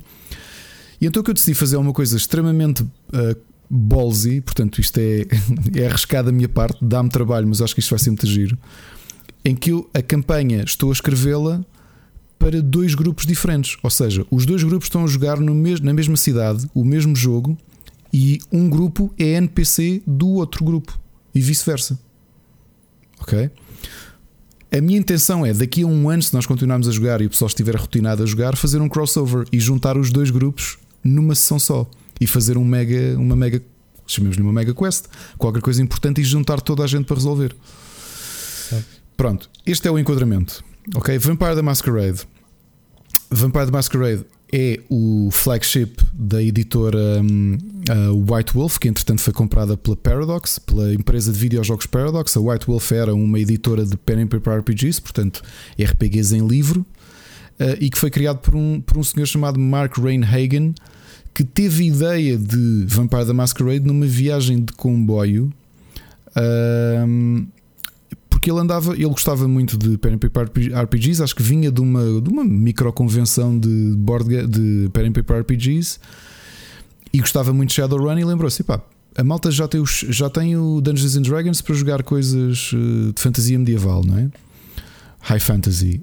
Tem o Shadowrun para jogar, eh, tem o, o, o Cyberpunk e tem o, tem o Shadowrun para jogar eh, eh, coisas futuristas. Falta qualquer coisa com um tom diferente. E, e então ele lembrou-se, também por causa da influência da música, de fazer uma coisa mais gótica, mais terror. Que não existia RPGs com este tom. E é aí que ele se lembra de Vampire the Masquerade, que é passado no mundo contemporâneo, na Idade Moderna, só que com uma diferença. A sociedade dos humanos existe, mas é controlada nas sombras por vampiros. E a ideia da Masquerade é isso mesmo. É a primeira regra dos vampiros é manter a masquerade, manter a máscara ou mascarada, que é os vampiros é que mandam em tudo o que nós humanos fazemos sem nós sabermos que eles existem. E este é o desafio, é portanto jogar eh, neste tom. Eu às vezes brinco a dizer que Vampire the Masquerade é tu jogares super-heróis góticos. Essencialmente é isso. Porque o tom, eu até vos disse, imaginem o ambiente do, do The Crowd do Alex Proyas. Porque, ok, uhum. quando, quando o Mark Rainhagen escreveu o, escreveu o Vampire Masquerade, o ambiente que ele, que ele sentia que era exatamente aquilo, ironicamente era o Blade Runner, aquele ambiente negro, mais uh, gritty, estás a perceber? Tira a parte futurista e fica só com o ambiente. Uh, e ele começou a imaginar isso, e curiosamente, dois anos depois do Vampire Masquerade surgir, uh, é quando ele. É quando sai o The Crowd do Alex Proyas, e para mim esse é o grande exemplo de, do ambiente. E Vampire Masquerade é, é, isso, é um RPG em que Epá, eu não vou falar aqui do backstory. Eu tenho uma ideia daqui a uns meses, e ainda não disse ao Rui, acho eu, por acaso só contei a um dos nossos amigos, uh, barra seguidores, barra ouvintes, com quem eu jogo todas as noites, que é o Mocas. E eu, eu, eu tenho uma ideia, se realmente o Patreon for para a frente, eventualmente fazer uma espécie de miminho uh, para um grupo restrito de Patreons, que devemos de ter uma forma de, de, de, de estipular isso que é fazer um one shot de Vampire the Masquerade para pessoas que nos seguem. Porque Vampire the Masquerade é um jogo interessantíssimo. É, eu sei que sou suspeito porque é o meu jogo favorito. É muito menos direcionado para o combate do que Dungeons and Dragons, é muito mais direcionado para a narrativa. Ok? Eu já fiz a primeira sessão com os dois grupos e eles sentiram isso, até porque eu, como storyteller e como estamos a jogar em Lisboa de 2019, pré-pandemia, uh, é totalmente sandbox. Portanto, o, o Rui, uh, já agora, se quiserem depois fazer uma pressão no Twitter para o Rui vir assistir à sessão em que ele há de entrar como jogador esta sexta-feira, para ele não se esquecer, para sentir um bocado o ambiente, porque essa é a minha tónica com os jogadores que, que eu que eu dirijo no, nos jogos de Vampire Masquerade, que é literalmente fazer tudo. Tu dizes, olha, apetece-me, olha, quero o meu personagem vai para o, eu, O que eu posso fazer, o que eu posso fazer é estar em streaming e, e mostrar-vos o que é que vocês estão a fazer. Eu não quero isso é. para já. Eu não quero isso para já porque, por exemplo, um, não estão ainda aliados, né? não Não, até porque um dos, jogadores, um, um, dos jogadores também é um amigo nosso e também nos ouve. E que, e que está a ouvir isto neste momento, que é o Oscar. Está o Oscar com, está a jogar. Está tudo com câmaras. Uh, sim, sim, estamos com, estamos com câmaras. Okay. Estamos com câmaras. E eu acho que daqui a um tempo, se toda a gente já se sentir confortável, é interessante fazermos isto. Uh, porque Vampire Masquerade é sobretudo é, é roleplay puro e duro, é, é a representação de um papel. Exato. Uh, Mas eu tu... se entrar é para fazer um papel como deve ser. Tens, tens, as tuas estatísticas, tens isso tudo, tens uma história que está a acontecer e, e eu estou a gostar do desafio de estar a jogar. Eu jogo com o pessoal do Rubber à sexta e no dia seguinte jogo com o pessoal da, da empresa da Ana, da Marmalade, no sábado. E, e está toda a gente a jogar mais ou menos o mesmo capítulo. Estão, têm mais ou menos o mesmo para fazer com a, novamente com a diferença que uns são NPCs do mundo dos outros. E isto eu acho que é um desafio muito giro e é uma coisa que eu não. Obviamente que já deve ter sido feito há alguns, mas eu, de toda a gente que eu conheço que joga, que joga Pen and Paper RPGs, que lhes disse: pá, isto é um desafio giro até do ponto de vista criativo, que é Tu normalmente fazes uma campanha e estás a jogar com aquelas pessoas e o mundo acaba ali. Aqui tu estás a jogar com dois grupos diferentes que não se conhecem e que estão a conviver num, numa, num universo que eu estou a criar semanalmente. Estás a perceber? E uhum. acho que esse desafio é muito giro. Fazer stream já não diria, porque eu acho que é preciso. Eh, preciso hum, há jogadores, os jogadores são todos diferentes, há pessoas que se sentem mais confortáveis, outras menos, depende não só do à vontade, mas também de outras coisas.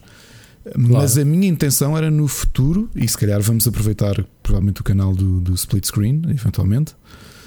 Um, e mais com live do Facebook do Rubber, talvez, não sei, os dois em simultâneo, whatever.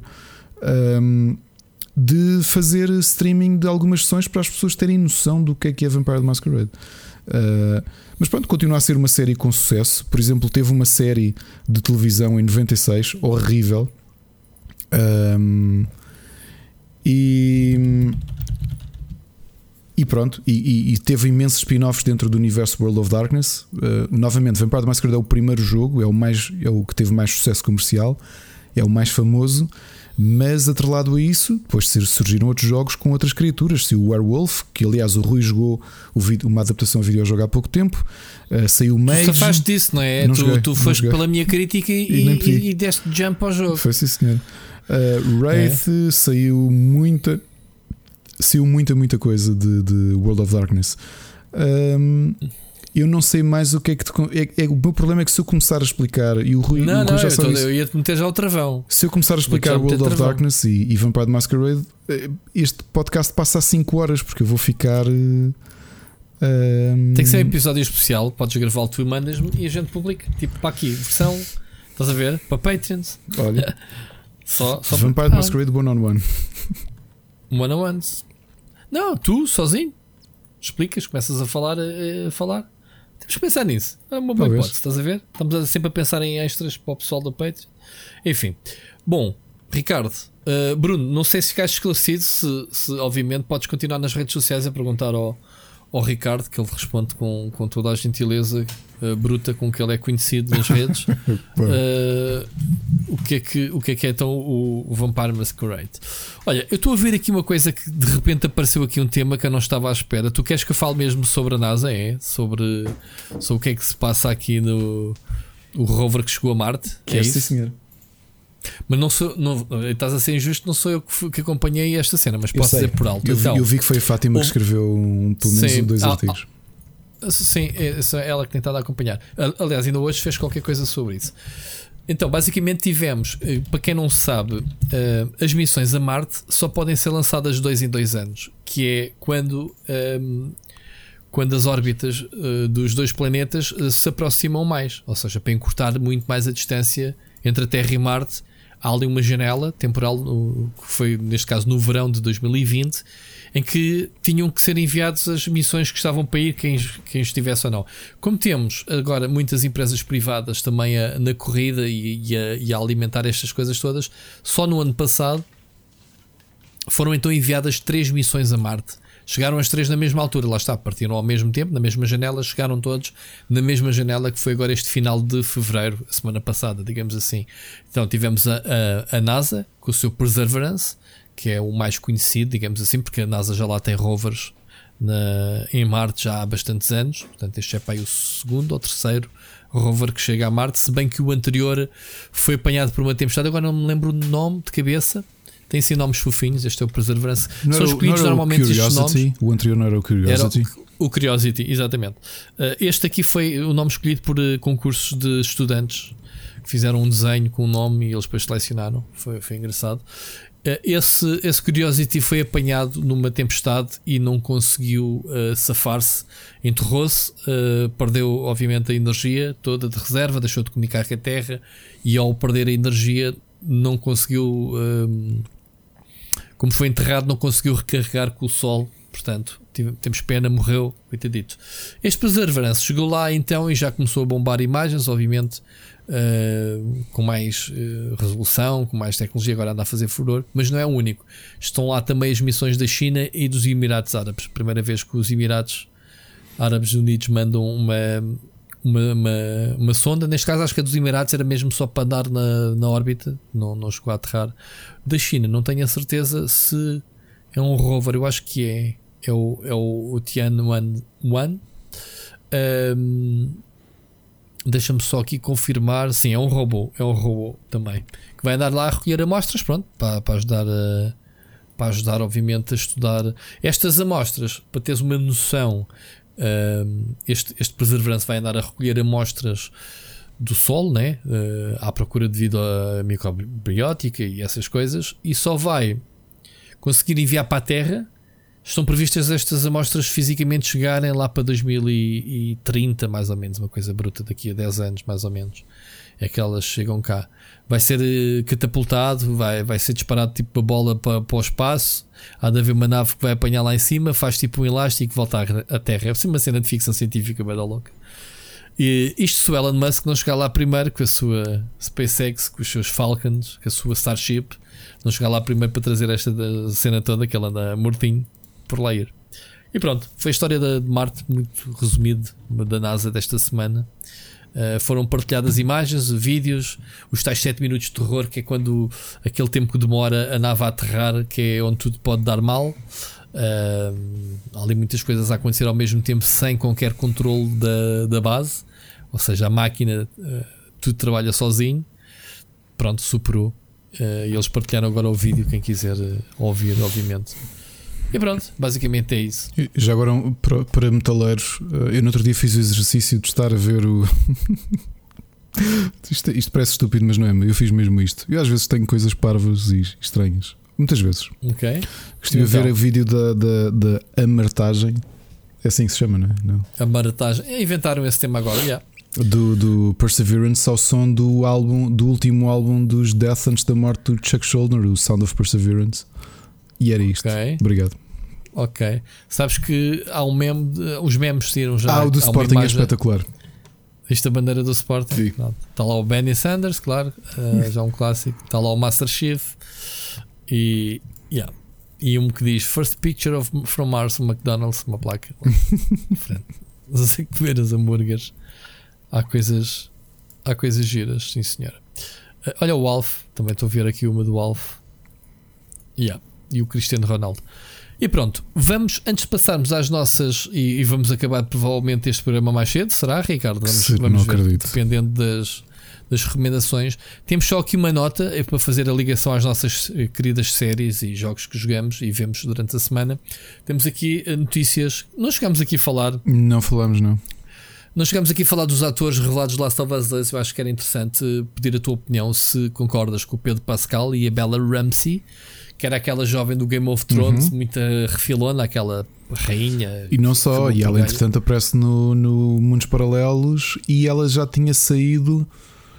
Esse não vi. Foi uma coisa okay. estranha. O meu filho viu uma série de Netflix que foi a que ela foi fazer depois de sair do Game of Thrones, acho que foi em simultâneo.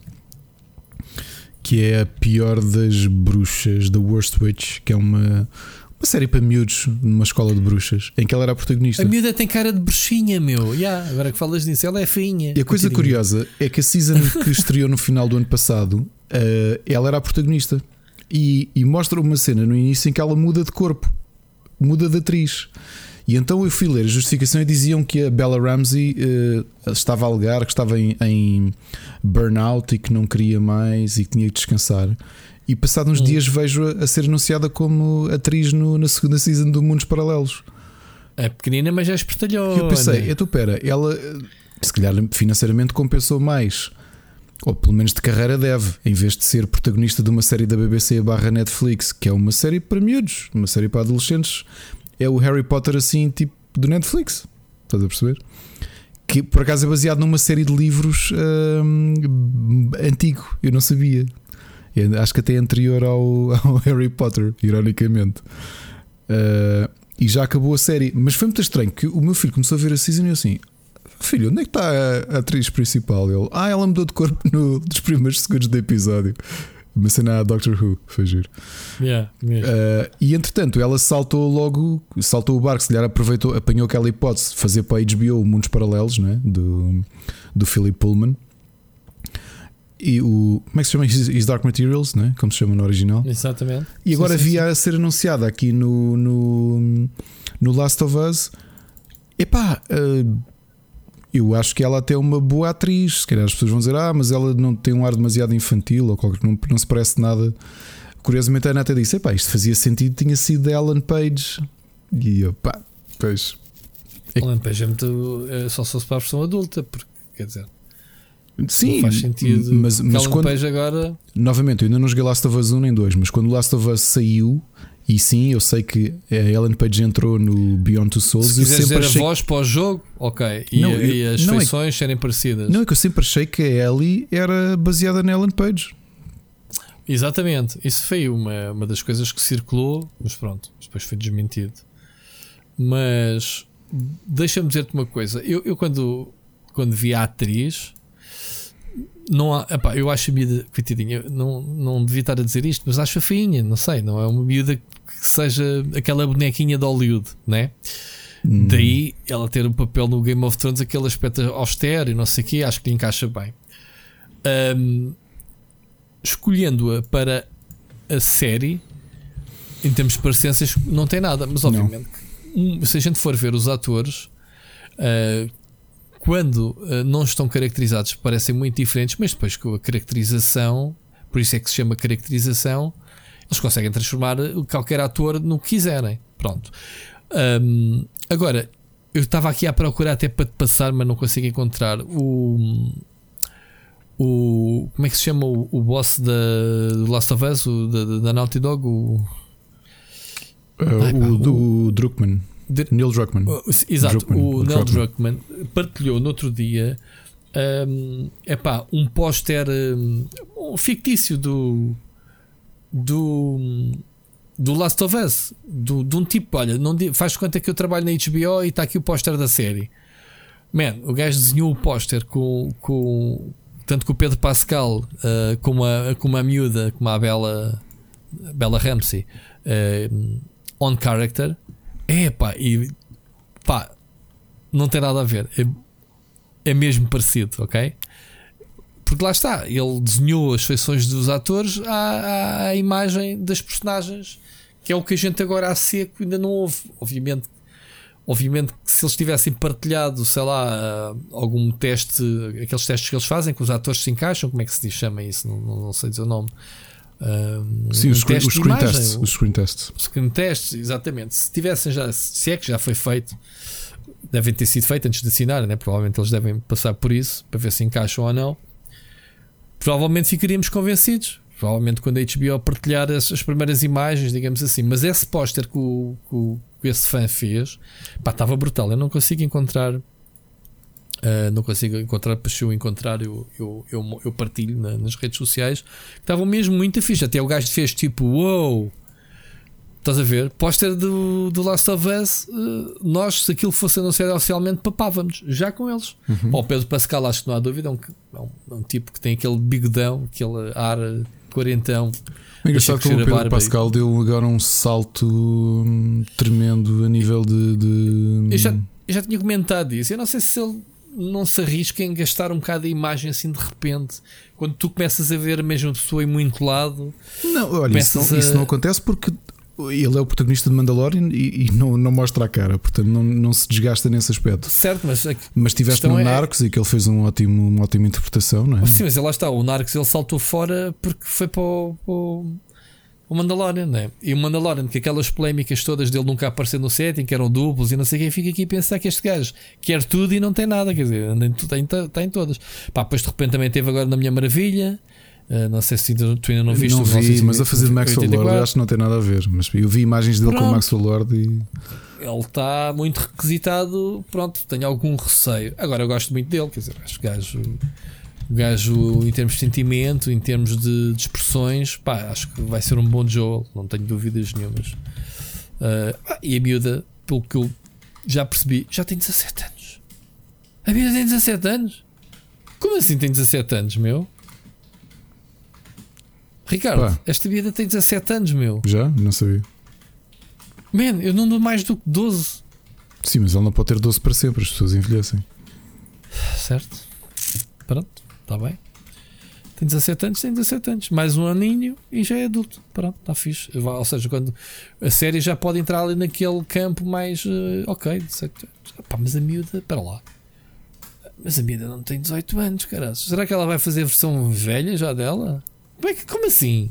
Escolheram uma miúda de 17 anos para fazer de. para fazer personagem do Last of Us quando é pequena? Estás a perceber o que eu quero dizer? Uhum. Isto faz sentido nenhum. Se calhar a miúda tem idade para ser adolescente do Last of Us 2, né? que ela tem 19 anos, e tem o tamanho para fazer do primeiro. Tu agradeceste screen test, isto, isto uh, uh, o train of thought é estranho. Tu, se falaste em screen test, sabes automaticamente que eu me lembrei. Para mim, aquilo que é o screen test, há dois screen tests que eu acho emblemáticos. O primeiro é o screen test do, do não lembro o nome do ator que entrou no. É no Umbrella Academy, não é? Ou não? Ou no Stranger Things, oh. o ator que, fa, que entra no ET, em miúdo, o screen test dele Certo. Né? dizer, olha, pá, sim, puto, ficaste com o papel, esquece. Mas para mim, o screen test mais ah, emblemático da história. Não, isso não é screen test, é, isso é um, é um, é uma audição. Um test. É uma audição, sim. Uma audição, sim. O screen test que eu digo é quando. Sim, já quando é, já o é com ator make-up. Está caracterizado Sim, para. sim. Yeah. Aliás, o screen test, screen test puro e duro mais emblemático de um filme que nunca foi para a frente é o Nicolas Esse Cage. duelo é de cuidado, man. o, o, o, Nicola- o Nicolas Cage a fazer de, Que é super-homem. de super-homem. Viste esse? Vi a imagem, meu, é linda. A imagem é linda. Na imagem, há vídeo. Não sabias que há vídeo disso? Hã? Ricardo Miguel. Hum. Não sabias? Acho que nunca vi o vídeo. Uh, Superman Screen Test Phonics, man. Este gajo não viu o, o, o Nicolas Cage. Pá, tu, tu mereces. Não, mas o que eu te ia direto- dizer, Rui, o que eu te ia dizer. Olha aí, o gajo com o fatinho. God. O que eu te ia dizer é que de- destes screen tests, auditions, para mim o mais emblemático de todos é o do You Isto é Glory. screen test, isto é o O- gajo a experimentar roupa, man. Basicamente o Nicolas Cage, mas ok. O, o You Então. Glory a fazer de. O You Glory para ficar com o papel de, de House. Ah, Sabes como é que então. foi? Ele estava na Namíbia a filmar, estava a fazer uma longa-metragem e quis concorrer para o papel de Gregory House. E o único sítio que havia luz era a casa de banho do hotel. Então ele pediu um ator para ir com ele, filmar-se na casa de banho. E foi aí que ele fez o teste. Epá, e tu vês e aquilo. Ele, ele acertou no personagem logo, na, logo ali sentado na casa de banho. É aquilo, tu vês o Bem. screen test e é tipo é isto. Tenho que ver isso, Dr. House. Está Tá aqui, está aqui, eu tenho que ver. Eu troco já contigo, olha. Isto é a troca de galhardetes. Brutal. Pronto, mas a gente vê no fim do, do podcast. Esse, esse é brutal. Ei, o caralho. Enfim, pronto. Isto só para dizer então do Last of Us para rematar, que isto é old news, eh, que a série, a Sony anunciou hoje eh, mais uma série, agora a Sony está em todas, pelos vistos a, a cena de televisão deles está a arrancar em grande, que é o Twisted Metal Live Action TV Series. Portanto, tens o escritor do Deadpool a trabalhar na- na- na adaptação Agora, o que é que se pode esperar de uma série televisiva baseada em choque de carros que andam ali a bater em choques à, à, à guerra uns com os outros? Isto tem aqui pano para mangas, realmente. Não Eh, sei, o- Pós-apocalíptico. É neste momento que o que o Oscar se está a lembrar do amor dele pela série Fast and Furious. Em que, já, em que já se devia de fazer uma série televisiva do Fast and Furious, não era? Já devia de haver. E, e a arrebentar com isto tudo. Com, com o mesmo cast. Que é para, estarmos sempre com eles durante o ano todo. Enfim, bom, não há nada a acrescentar, não é? Foi anunciado hoje, não há já aqui alguns detalhezinhos de quem escreve, quem não escreve, basicamente pessoal que esteve envolvido no Zombieland, no Deadpool e pronto, agora é especulação. Mas é, é fixe a Sony olhar, quer dizer, a Sony dá uma sensação que manda uma bejarda com o Last of Us, até aliás, nem é Sony, é HBO que licenciou a Sony, se calhar são coisas diferentes. HBO comprou os direitos, logo uma coisa a série. E a Sony, por si só, também anda a palpar terreno, que é o que eu estou a dizer. Vai experimentar com o Twisted Metal, jogos eh, que são relativamente conhecidos. eh, se der certo, dá, se não der, pronto. Também ninguém morre. Antes, se calhar, se aventuraram God of War ou uma coisa assim mais épica e mais dispendiosa. E, e pronto, vamos, vamos ver o que é que dá. Ricardo, vamos então para as nossas queridas sugestões. Eu posso começar eu muito rapidamente porque eu não joguei nada de novo. Joguei mais um bocado Little Nightmare 2 que está com a review atrasada porque não tenho tido muito tempo para o jogo. Voltei às lives com o Assassin's Creed Valhalla, no qual acabei supostamente de conquistar toda a Bretanha. Tu apareceste lá na última live e tudo. E basicamente o jogo não te avisa no fim que tens que matar os, os, os alvos todos que lá tens na lista para poderes então acho que despoltar o final do jogo. E é o que eu estou a fazer agora. Faltam meia dúzia de pessoas e em breve vou acabar isto. Séries. Comecei a ver o Homeland espicaçado por ti semana passada. O- a oita- a Eh, última temporada? A última temporada. Epá, eu acho que é. Já vi. Estou no sétimo episódio, uma coisa assim. Eu acho que é uma das melhores seasons da série. Pô, então, tinha razão, Completamente tinha? off. Tinhas, completamente off. Uh, vou esquecer que existiu para trás, qualquer que seja. Pá, lembrei-me. Esta série, se é para rematar, faz-me lembrar bastante a primeira, que é a origem dela. Sabemos que ela vem de uma station de Cabul, ela está muito ligada à, àquela. Aquela cena, ela ter ordenado os bombardeamentos contra os, Sim, talibãs. sim, sim, sim. Pronto, e é muito giro. Quem acompanha desde o início, lembrar-te que ela, quando passa lá numa certa zona, e tipo, ah, fuck. Ele- Eles, E tu vai eles buscar alguns flashbacks. E diz-me uma coisa: não sentes que é das temporadas mais tensas que a série já teve? Epá, até agora sim, também não, não, não quero estar aqui a dar spoiler, mas posso dar posso dizer onde eu estou. Estou neste momento em que ela vai à procura do Max. Pronto. Fica- sim, sim, sim. esquece. Pronto. E, e as coisas ainda está tudo pontas soltas para caraças. Quer dizer, eh, está muito engraçado. Está, está com algumas reviravoltas muito engraçadas. Se bem que está lá a cena mais clichê que eu vi à distância, à distância, tipo 13 episódios antes, o que é que ia acontecer ao Presidente dos Estados Unidos. É pá, via-se à distância. Claro, Tipo, é, aqui, é aqui que vai arrebentar a cena. Pronto, é aqui que começa. E, e pronto. Estou a gostar bastante. faz sentido porque senão a, a season acabava ao terceiro episódio, ou ao quarto. Pronto, acabou, acabou Com certeza. Tudo Com- bom, acabou, tudo acabou. amigos. Pronto. Tudo amigos, já, amigos como sempre, certo? Eu também pensei logo isto vai arrebentar aqui qualquer coisa, mas vi logo à distância que era, era por aí. Uh, talvez não tão drástico, mas pronto. Mas muito boa a temporada. Pronto, estou a ver, estou curioso, estou ansioso para, para acabar de acabar este episódio e vou para a cama ver o- mais um episódiozinho. Uh, estou a gostar bastante, obviamente. Obvi uh, Desligou-se bastante de- das primeiras seasons. Esta história é quase off. Portanto, se bem que com ligação à anterior, daquilo que lhe aconteceu no. de ela ter ido para a Rússia e ter ficado lá, né? Uh, Não gostaste dessa? Eu gostei dessa temporada. Uh, gostei dessa, desse.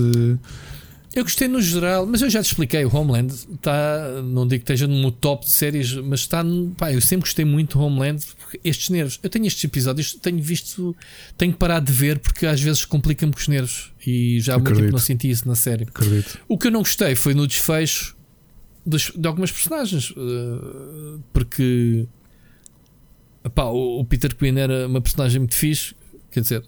Eh, Só que uma curiosidade, porque é anterior. O ator que faz de Yevgeny Gromov no Homeland, sabes quem é? do russo, Sim. sim. Uh, também é um dos principais do The Americans. Ele é, ele é, é que é britânico, americano, é russo mesmo? Ou é o? Ele é russo. Ele é russo. Ele é mesmo russo. é imigrante Ele na Nova Zelândia. sotaque. Nasceu na Rússia, mas é neozelandês. Ah, ele não tem sotaque russo. Na série tem dado atenção a isso. Ele fala russo perfeitamente, Sim, mas, sim. eh, mas quando fala americano não tem aquele sotaque típico do russo americano. Fala Ele força a fazer isso, é curioso. Mas ele, Pronto. obviamente, no The Ele também é um espião, portanto não pode, ele não pode ter. Pronto, já agora, The claro. Americans, já É. vamos a meio da série para veres o quanto estamos a gostar. E isto foi Estás a impulsionado pelo Homeland. Mais que Homeland? Sim. Mais? Estás a gostar mais que Homeland ou nem por isso? Não, porque o Homeland é muito. O Homeland é. Eu vou usar a expressão realístico e o que tu percebes é Hum. aquilo é plausível. O The Americans não é que não fosse plausível, mas é mais ficcional. É parece um. É mesmo um filme de espiões, estás a perceber? Uma série de espiões. Aquilo está. O tom da série é diferente. O, o tom do Homeland, obviamente, não é um documentário, mas tu olhas para aquilo e parece tudo muito, muito mais realista. O, o The Americans é excelente, mas é aquela coisa de espionagem de, de, hum, Guerra Fria. Pá, coisas geniais, twists muito bons. E digo-te, quando acabares Homeland, o meu conselho é: vais ao, ao Amazon Prime e começa a ver os primeiros minutos de The Americans. E eu garanto que vais ficar logo agarrado. Ok. Ok. Lá terá que ser. Há muita coisa, há muita coisa que quero ver. pá. Agora quero ver o Snowpiercer, obviamente, tá, quando acabar, e quero que- ver o WandaVision. Também, também gente tenho o está tudo WandaVision. Acho que vou deixar a série Está a toda a temporada acabar e vejo. vejo acabar. Sim, sim, está toda a gente maluca com isso, meu. Pronto. O que é que eu vi mais? Ah, vi então o Tribes of Europa, a, teu, a recomendação que fizemos aqui semana passada. É pá, eu achei um bocadinho. É. Pá, para já, porque os eu, eu vi para que conste em inglês. Porque Netflix, não sei se é de agora ou se não, há muito filme espanhol, francês e agora, pelos vistos, esta a- alemã, esta série, que dá para meter em vozes inglesas, se quiseres dobrado. Vais ter aqueles problemas das agências, os gajos estão a mexer a boca e, e pronto. E, e parece um bocado artificial, digamos assim, porque não estás a ouvir na, na, na língua de origem. Epá, mas eu prefiro isso de estar a ver em alemão e se desviar o ecrã, uh, uh, os olhos do ecrã 2 segundos, perco 3 ou 4 legendas e é como o Dark, lembras-te? E então, epá, não gostei muito. Okay. Vou ser sincero. Porque parece-me um bocado clichê, é mesmo tribos, ou seja, a, a, Europa é aquela. Onde é que já vimos isto? É, lembras daquela outra série do Gigi Abrams quando fez o Lost? Logo a seguir fez uma série que era também uma cena qualquer que tinha deixado de haver energia no mundo. Voltámos outra vez a, às trevas, a quase. Qual é que era? Que era com o pessoal do Lost também. Epá, não me lembro o nome agora da série. Que era, era um mundo apocalipse que eles andavam de cavalo e não sei o quê. E, e pronto não me recordo agora o nome. Faz-me um bocadinho lembrar isso: que é houve uma cena qualquer, um evento, que a tecnologia foi toda embora. Pá, mas os homens, quando precisam de tecnologia, andam com ela, andam com carros e não sei o que de um lado para o outro. Ou menos na, na série de GGR, os, os motores não funcionavam, ponto. Era uma coisa assim, mais ou menos. Um, esta série tem diversas tribos. Tem uma, uma tribo de, de muito má que é basicamente Revolution. carinhosamente. Ah, o Revolution era. Revolution, sim. Um, Chamam-se os Crawls, portanto, gostas muito de corvos. Uh, que são. Faz-me lembrar também muito o, o The Hundred, assim no futuro. Eu, eu, li comentários na net de malta dizer assim: isto é o The Hundred, mas uh, melhorzinho. Pá, Melhor? Yeah. É pá, mesmo, mesmo em termos de produção, não acredito que seja melhor que o 100. Em termos de produção, de efeitos e isso. Pá, se isto é melhorzinho, eu não gostei dos atores. Não há um ator que eu diga que seja carismático, sequer. Ah, Lembra-te que estamos a falar de elenco de alemão. Sim, está lá o. Está lá o como é que ele se chama? O, o Ulrich, não é? Do, que era o detetive, o polícia do Dark, está lá, não é? Não sei, não vi o Dark. Não, ah, não sei, não sei. Eu não vi o Dark. Eu sei que não vi, mas já te expliquei porque é que não vi o várias vezes. Não lembrava disso, pá. agora eu até, até pulei um, um... Pronto, mas se calhar se o Dark tiver a opção em inglês, se calhar vou ver em breve. Pronto, para não estar a ver em alemão. Epá, eu não gostei muito porque para já são seis episódios, não há muito tempo para desenvolver as coisas e as coisas que se desenvolvem são muito rápidas. Basicamente aquilo é logo ao início vês uma nave espacial a cair eh, e, que, de uma raça chamada raça, de uma tribo chamada Atlanteans, que basicamente são os únicos que ainda têm tecnologia, que é batido e o gajo morre com um cubo, um cubo misterioso. E um puto das tribos da, da, da selva fica com o cubo e obviamente que tem o destino de levar o cubo aos Atlanteans. Pronto, precisam porque senão vem uma cena, um mau perigo de. Por curiosidade, qual é, que é a língua que eles falam no original? Tens ideia? Eu acho que falam pelo trailer várias línguas. Pois é, isso que Tribes of não? É? Europe, há pessoal que fala inglês, há pessoal que fala alemão. Isto pelo que eu vi na, na isto pelo que eu vi na, no trailer, sim. Uh, só que depois uh, falam todos inglês ali, não há grandes diferenças. Mas sim, aquilo, aquilo, aquilo passa-se na Alemanha. Eles dizem, ah, isto aqui antiga, isto agora chama-se não sei o quê, uh, que antigamente era aqui, aqui era Berlim, não sei o quê, agora tens que ir. Pronto. Pronto, e as cenas é isso, passam-se nas ruínas. Há, há, há, essa, essa cena escravos que fazem pessoal lutar uns com os outros. Pá, aquele clichê. Eu não achei assim nada de épico, nem, nem achei a história. Pá, tens que ir por ti, se calhar dá a tua opinião. Uhum. Falta-me um episódio, não acabei de ver. São seis, ou o que é que é, não é? Eh, eu vi cinco episódios este fim de semana. Vi com a, com a Mónica, eh, mas não fiquei convencido, sinceramente. Uh, isto em termos de cenas estranhas, vi um filme da Netflix que estreou. Eu acho que a Netflix continua mesmo, como eu tinha dito, a estrear um filme por semana. Vi um chamado Space Sweepers. Que os varredores, os varredores do espaço? É basicamente isso. Sou aquele pessoal que, uh, que é uma preocupação atual, que é os, os destroços, dos satélites. O lixo uhum. dos satélites e todo esse junk uh, espacial. E eles este, estes tipos, esta nave, este, são um desses, ah, é uma profissão. Basicamente, eles são os, o pessoal dos contentores do lixo, mas do espaço. Cheios de cabos, cheios de técnicas e não sei quê, para ser quem é que é o melhor, quem é que, quem é que limpa mais lixo e o caralho, sei quê. Bom, mas isto tem uma cena. Tu vês pelo trailer, deixa-te logo com vontade de ver que é uma miúda que é encontrada, mas não é uma miúda qualquer. Pensa-se que ela é tipo uma bomba que se ela explode, o universo destrói-se todo. Pronto, eles andam lá com a miúda, só que é uma miúda fofinha.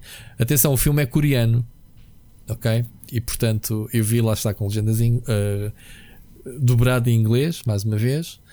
O filme é todo coreano. Uh, o filme é do John Sung-hee, que eu acho que é conhecido. Não tenho a certeza se é o do Trent to Busan, mas eu acho que não. Ia dizer que era o mesmo. Eu acho que é. Porque eu, é, porque eu comecei a ler coisas sobre. Um, eu digo já. Este fim de semana comecei a ver no filme do realizador de do Train to Busan. Eles, eles, têm os nomes todos eh, muito parecidos, portanto eu não tenho a certeza se é o nome. Se... Deixa-me lá ver a filmografia. Space Sweepers. Uh... ele não tem aqui na lista. E não é, é do Phantom Detective. Ok. Phantom Detective, pronto. Um, olha, se calhar tem o mesmo ator da capa do Phantom Detector. Um, Deixa-me aqui confirmar já agora. Mas o protagonista tem não, a minha idade, é. mas parece que tem menos 20 anos do que eu. Eles são os, os chineses, os coreanos, e isso parece bem esquisitos. O pessoal com 50 anos e acho que pensa que tem 20. Como aquela miúda do Game of Thrones já tem 17 anos. Bom, Sim, então essa, o essa, filme, essa o filme é. De Inglaterra, falou que uh, O filme é isso: encontram essa miúda e é uma miúda super fofinha que anda com eles. Uh, mas que, se, que, anda tudo atrás deles, os maus da fita andam atrás dela porque pensam que ela, que ela que é uma bomba e querem aquilo, não sei quem sei que mais. É pá, mas o filme está cheio de efeitos especiais, é uma coisa estúpida. Armaduras bada loucas do, do pessoal, é, as naves, os combates espaciais, aquilo é mesmo um épico. O filme tem pá, duas horas e meia, uma coisa assim, uh, assim maluca. Portanto, eu gostei, é um filme pipoca de domingo, eu vi no domingo, estou dentro do, do, do, coisa. Mas é engraçado, filme coreano, não estás habituado, quase toda a gente ali é, é, é coreana. claro, né? Portanto, os, os, os atores são todos coreanos, a maior parte deles. Um deles até tem um robô isso parece o comentário do meu filho dizer assim: opa, então estamos a ver Captain Tsubasa e o pessoal de, de, yeah. de Barcelona e da Juventus falam todos japonês e eu, yeah. é isso mesmo. yeah. uh, eles têm, uh, um deles até é um robô, uh, um robô bem da forte que um humanoide. Pá, que me faz lembrar, sei lá, aqueles jogos do Call of Duty do, do futuro, que anda lá também robô com eles, o Charlie e essa, essa malta. O do filme do Charlie, como é que se é? Do, como é que se chama aquele filme do Charlie Five? Como é que é? Charlie. Uh, o do, do sul-africano, do. Como é que ele se chama? Sim. Como é que se chama Nel o realizador? Nel, uh... o, o que fez o, o, District 9. Sim, é o District 9, exato. É o que fez esse, exato. Chama-se qualquer coisa. não me lembro agora District 9. O Neil Blomkamp. Eu disse Neil, não disse. Disseste. Disse qualquer coisa. Yeah. Um, pronto, tipo, é o Chappie. Sim, é que é. É um robô que parece o Chappie e basicamente ele tem uma técnica muito gira. Ele tem um arpão, uma lança com uma corda, com um cabo, em que basicamente o gajo vai para fora da nave e lança aquilo aos tipo satélites e depois puxa a corda. Portanto, também é mesmo brutamontes. E aquilo resulta. Tem cheios da técnica. O filme é muito giro, portanto aconselho ver não é que a história seja brutal, uh, mas o filme em si, efeitos especiais, cor, explosões, todas aquelas coisas todas. Pá, depois aquele contraste entre aquele é no futuro, tens montes de gadgets e não sei o quê. Só que o, o, capitão dessa nave, o gajo está cheio de dívidas ao ponto de nem sequer ter dinheiro para comprar um calçado. O gajo anda com umas meias rotas e vai ao caixote lixo lá encontra uns ténis que cola e usa, e estás a ver? E, esse choque do ficção científica com pobretanas. Estás a ver? Faz assim um bocado de impressão de ver o pessoal com armaduras todas tecnológicas e o gajo nem, nem, nem põe os ténis tem, tem dinheiro. É muito giro o filme. Podem ver, uh, vão se divertir pelo menos por causa dos efeitos especiais. Mas pronto, é um, filme pipoquinha de ficção científica made by made, made in Coreia. De resto é isso. Pronto, tenho mais nada de especial. Ah, já agora, um filme que eu, que, que eu soube que estava a ser feito na altura e que lhe perdi o rastro e que tropeçámos nele no fim de semana pá, e eu vi meia hora e acabei por vir para fazer live e a Mónica ficou a ver pelos vistos até o fim foi o ai pá, como é que se chama aquele jogo uh, aquele jogo, aquele filme de passado no, no, no, no início do século de, E pá, caraças. Queria dizer o nome e não notei aqui. Pá, como é que se chama? É, uma, é baseado numa obra literária uh, sobre a, a, sociedade inglesa, digamos assim, cheia de. Que é o Pride and Prejudice? Exatamente. Ah, o Pride and Prejudice and Zombies. Ah, esquece. Conhece essa esquece. versão? Eu nem sabia que já tinha feito o filme, filme disso. Epá, não. Nem o li, até li... o livro achei parvo e. Eu, eu, o livro eu tenho, aí é está, eu li o livro, eu tenho um livro que a Mónica me ofereceu uh, na altura por ser zombies e por ser diferente, ela quis lá basicamente trollar. E é, é, é, basicamente a mesma história. Uh, Prize in, uh, Judice, como é que é em português? Uh, Mais fácil. Orgulho e Preconceito. Orgulho e Preconceito e Zombies. Uh, o filme até chama-se em português e, e, Guerra, em vez de serem zombies, apesar do inglês serem zombies. Que é basicamente zombies que andam lá no meio da aristocracia. Por causa desse livro fizeram aqueles... um monte de coisas parecidas. Eu já estava à espera de ver os foi, maias e zombies e Pronto, o, o memorial exatamente. do convento e zombies. Exatamente. E, e, li há muitos anos que estavam a ser feito o filme, mas tinha-lhe perdido o rastro e de repente, tipo no canal, sei lá, num canal qualquer de filmes que estávamos a ver na televisão, ela começou a ver aquilo e veio, eu, pela imagem cénica, vi isto é o. É o é o coisa com os zombies. E, e meu, o quê? Voltou para trás ao início e realmente o título. Assim, estás a ver? E tenho, tenho este livro que tu me ofereceste e ela já nem se lembrava disso, já foi há anos. Olha, por ironia, o Abraham Lincoln Vampire Hunter existe por inspiração no Pride and Prejudice and Zombies. Zombies. Pronto. E ainda tens o Sense and Sensibility and Sea Monsters. e qualquer dia vais ter o Fifty Shadows of Grey and Zombies. Siga, quais são as tuas cenas? Olha, séries não, continuo a ver The Americans essencialmente. Uh, ok. Uh, jogos, tenho aqui algumas sugestões. Uh, por sugestão tua, neste fim de semana, e foi essencialmente que eu joguei, joguei muito ao Bowser's Fury, estou a gostar imenso. Realmente é aquilo que tu dizes, é muito mais um, um Sunshine, um Odyssey, um uhum. Galaxy do que um, um 3D World. Uh, pá, mas, uhum. mas a pegar nos power-ups e afins, isto está muito a giro. Adorei as lutas de Kaiju de, uhum. de, do Super Mario Cat gigante contra o Bowser. Uh, mas a minha ideia agora é apanhar tudo, andar ali mesmo a, a fazer. Se o jogo obriga-te a andar para a frente e para trás para coisas que não apareciam já aparecem, exato, etc. Exato. Uh, um jogo que, que, tinha aqui uh, instalado há um tempo e que não tinha jogado é uma visual novel baseada no livro do George Orwell, no Animal Farm. Um, é um, é um indie uh, epá, e, e, gostei bastante. Eu já tinha lido o livro há uns anos. E aqui. Isso é a Revolução dos Porcos, não é? Ou como é que se chama isso? Diz, diz. A Revolução dos Porcos. O Triunfo dos Porcos. O livro. Não é? O triunfo, é o Triunfo dos Porcos? Acho okay, que é isso, não é como é que se chama em português. Uh, epá, é uma visual novel em que tu vais, vais ter de equilibrar, eh, sei lá, quem é que pões a trabalhar, quem é que sacrificas, quando os humanos, porque os animais dominam a quinta, não é? Conseguem expulsar os humanos e depois há alimentos para todos, quais é que ficam sacrificados, mas estou, estou a gostar bastante, portanto tem ali uma grande discussão política por trás daquilo. Uh, uhum. Eu não me lembro se a semana passada já tinha jogado Valheim, acho que não. Uh, tive a jogar Valheim e pode ser culpa então. minha, mas continuar não, não, não parece ser um género que me convence. eu joguei um bocadinho, mas eu já tenho alguma alergia aos jogos survival e então ainda não lhe dei uma oportunidade. Estive mas a... tenho que o jogar um bocadinho mais. O jogo em que eu joguei muito e por acaso vou-te convidar um destes dias para vir jogar porque fiz isto ao Mocas é o Rogue Heroes. Uh, já agora deixa-me só ver. Estou aqui a falar dele. Só olhar para o, para o embargo. Só um bocadinho.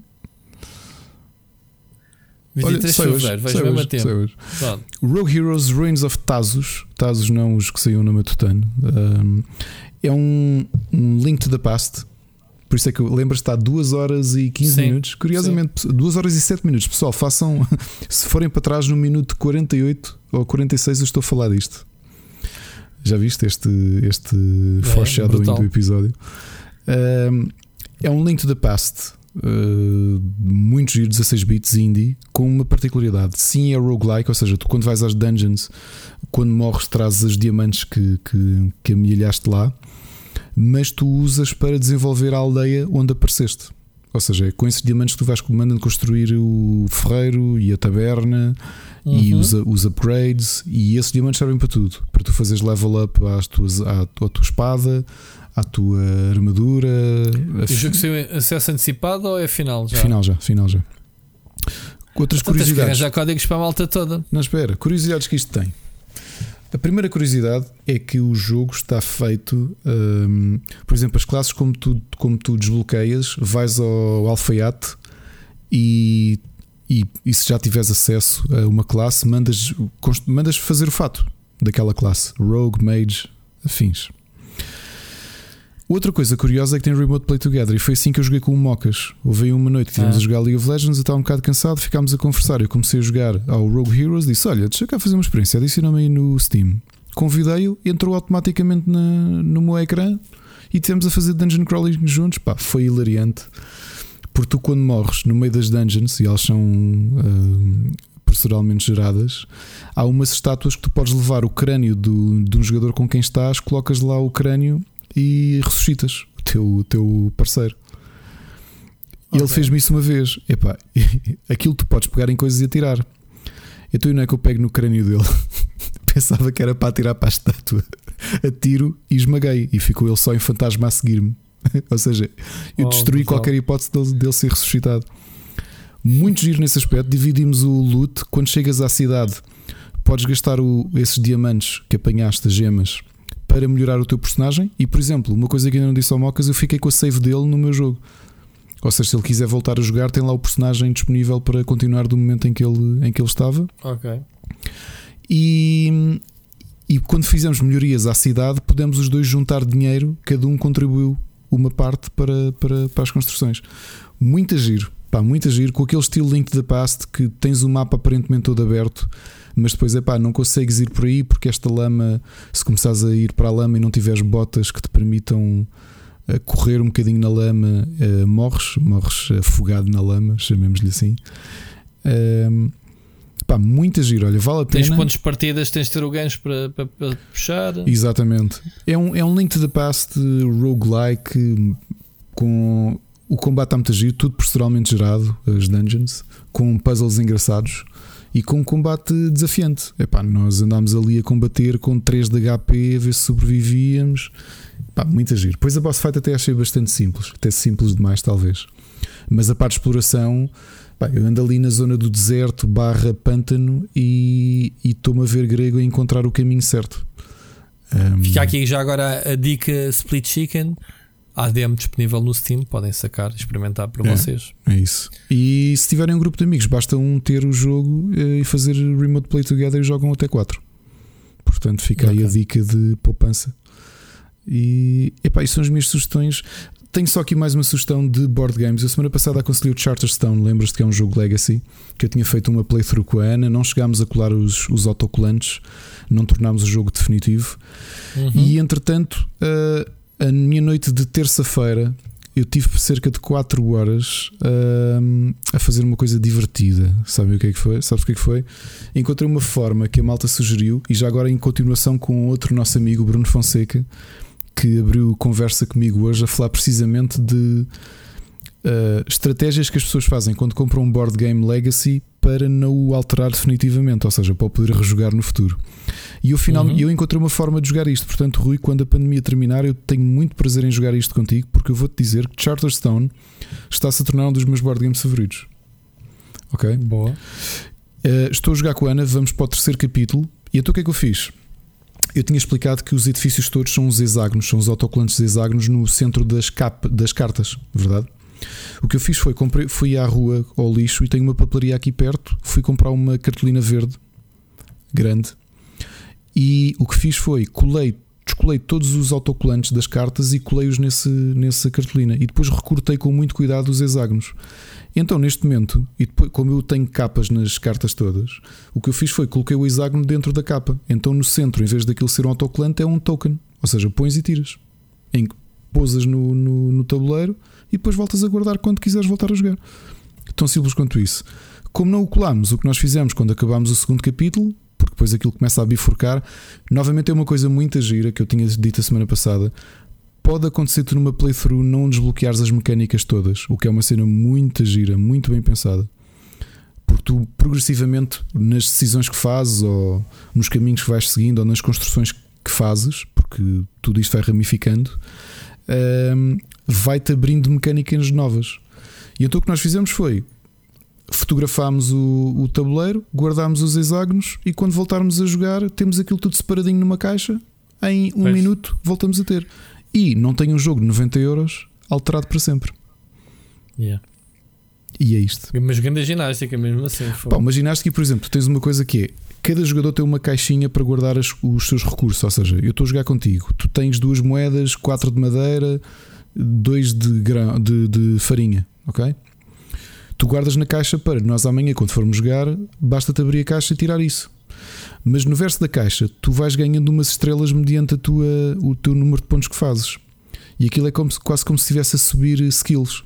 E é suposto pintares na caixa as estrelas correspondentes. Pá, o que é que nós fizemos? Pegámos no caderno, desenhámos aquela tabela e apontámos quantas estrelas é que cada um tem. Está feito. Estás a perceber? Pá, isto tudo Yeah. para quê? Porque o jogo é muito caro. Eu, eu sei que se calhar quem nos está a ouvir e gosta de board games e diz: pá, se estás a jogar um jogo Legacy que é suposto alterares e deitares fora, ou jogares uma vez e nunca mais jogares e estás a inventar, então estás com o jogo errado. Eu não acho. Eu acho que tu conseguis encontrar uma forma de usufruir do jogo mais do que uma vez, porque é um investimento ainda puxadado. Pá, 90 euros Quem por um jogo. ainda é- que, qual é o, o gosto de- de- de- dos fabricantes desses jogos fazerem isso dessa forma? Mas sabes que há muitos puristas que dizem: não, tu ao fazeres isso estás a destruir a forma como o criador imaginou o jogo, porque ele queria que tu fizesse isto desta forma. Epá, está bem. Pronto, boa. Se querias, fizesse o jogo mais barato, não era? Mesmo assim, mesmo que fosse 20 ou 25 euros, eu não era capaz. Hum, epá, não sei. Aquele jogo é muito difícil porque os componentes estão muito bem feitos. O jogo está muito, muito giro. Está, pá, um jogo da Stone Meyer está bem construído e depois está muito divertido porque mecanicamente é muito fazer- simples, mesmo muito simples. o que Pá, podes fazer é fazeres jogar o jogo contigo e começámos a ter esta rotina de vires cá a casa e de termos. Pá, Sim, mas fazendo capítulo a capítulo. Sim, mas Fazemos o que eu tipo dizer é quando tu te fartares. Save game, olha, tu estavas assim, eu estava assim. Exato. Quando tu te fartares, no fim fazes uma run só para destruir essa merda toda. A ideia do jogo é diferente. O que os, o que os, eh, criadores dizem é: tu, no tu na prática não estás a desperdiçar um jogo, porque a, ideia que eles dão é que tu, tu, essencialmente, capítulo a capítulo, estás a construir aquele mundo, estás a construir edifícios únicos naquele setup. Fica a história no fim, né? No final de acabares a história, a ideia é tu jogares aquilo como um board game standalone, com aquele setup que está feito definitivo. Estás a perceber? Ah, ok. É como se tu tivesses comprado aquele board game já com aqueles edifícios lá colocados e já com as decisões tomadas. Estás a perceber? Tô. Ou seja, está bem pensado. Eu gosto do ponto de vista deles agora. Se eu consigo colar definitivamente um jogo, pá, não consigo. Não consigo, meu pá. Pronto, é assim. Muito bem, então temos tudo. Temos tudo. Temos tudo falado. Conseguimos mesmo assim ser um episódio pequenito. Porque Só passou um minuto, horas tens três e um episódio pequenito. E pronto, pessoal, obrigado a todos por terem enviado as mensagens. Já sabem, quem não enviou ou quem já não se lembra, eh, temos ferramenta no Anchor ou falem connosco nas redes sociais, se preferem mandar por outros meios. Falem connosco, mandem-nos mensagens. Eh, prometemos em breve, então, pensar nisto outra vez do, do Patreon Ahm, e ideias que a gente possa ter lá. Já tivemos aqui duas ou três quase brainstormings automáticos. Ahm, Ricardito, nós ouvimos para a semana, não é? Ouvimos para a Um semana. grande abraço. Grande abraço.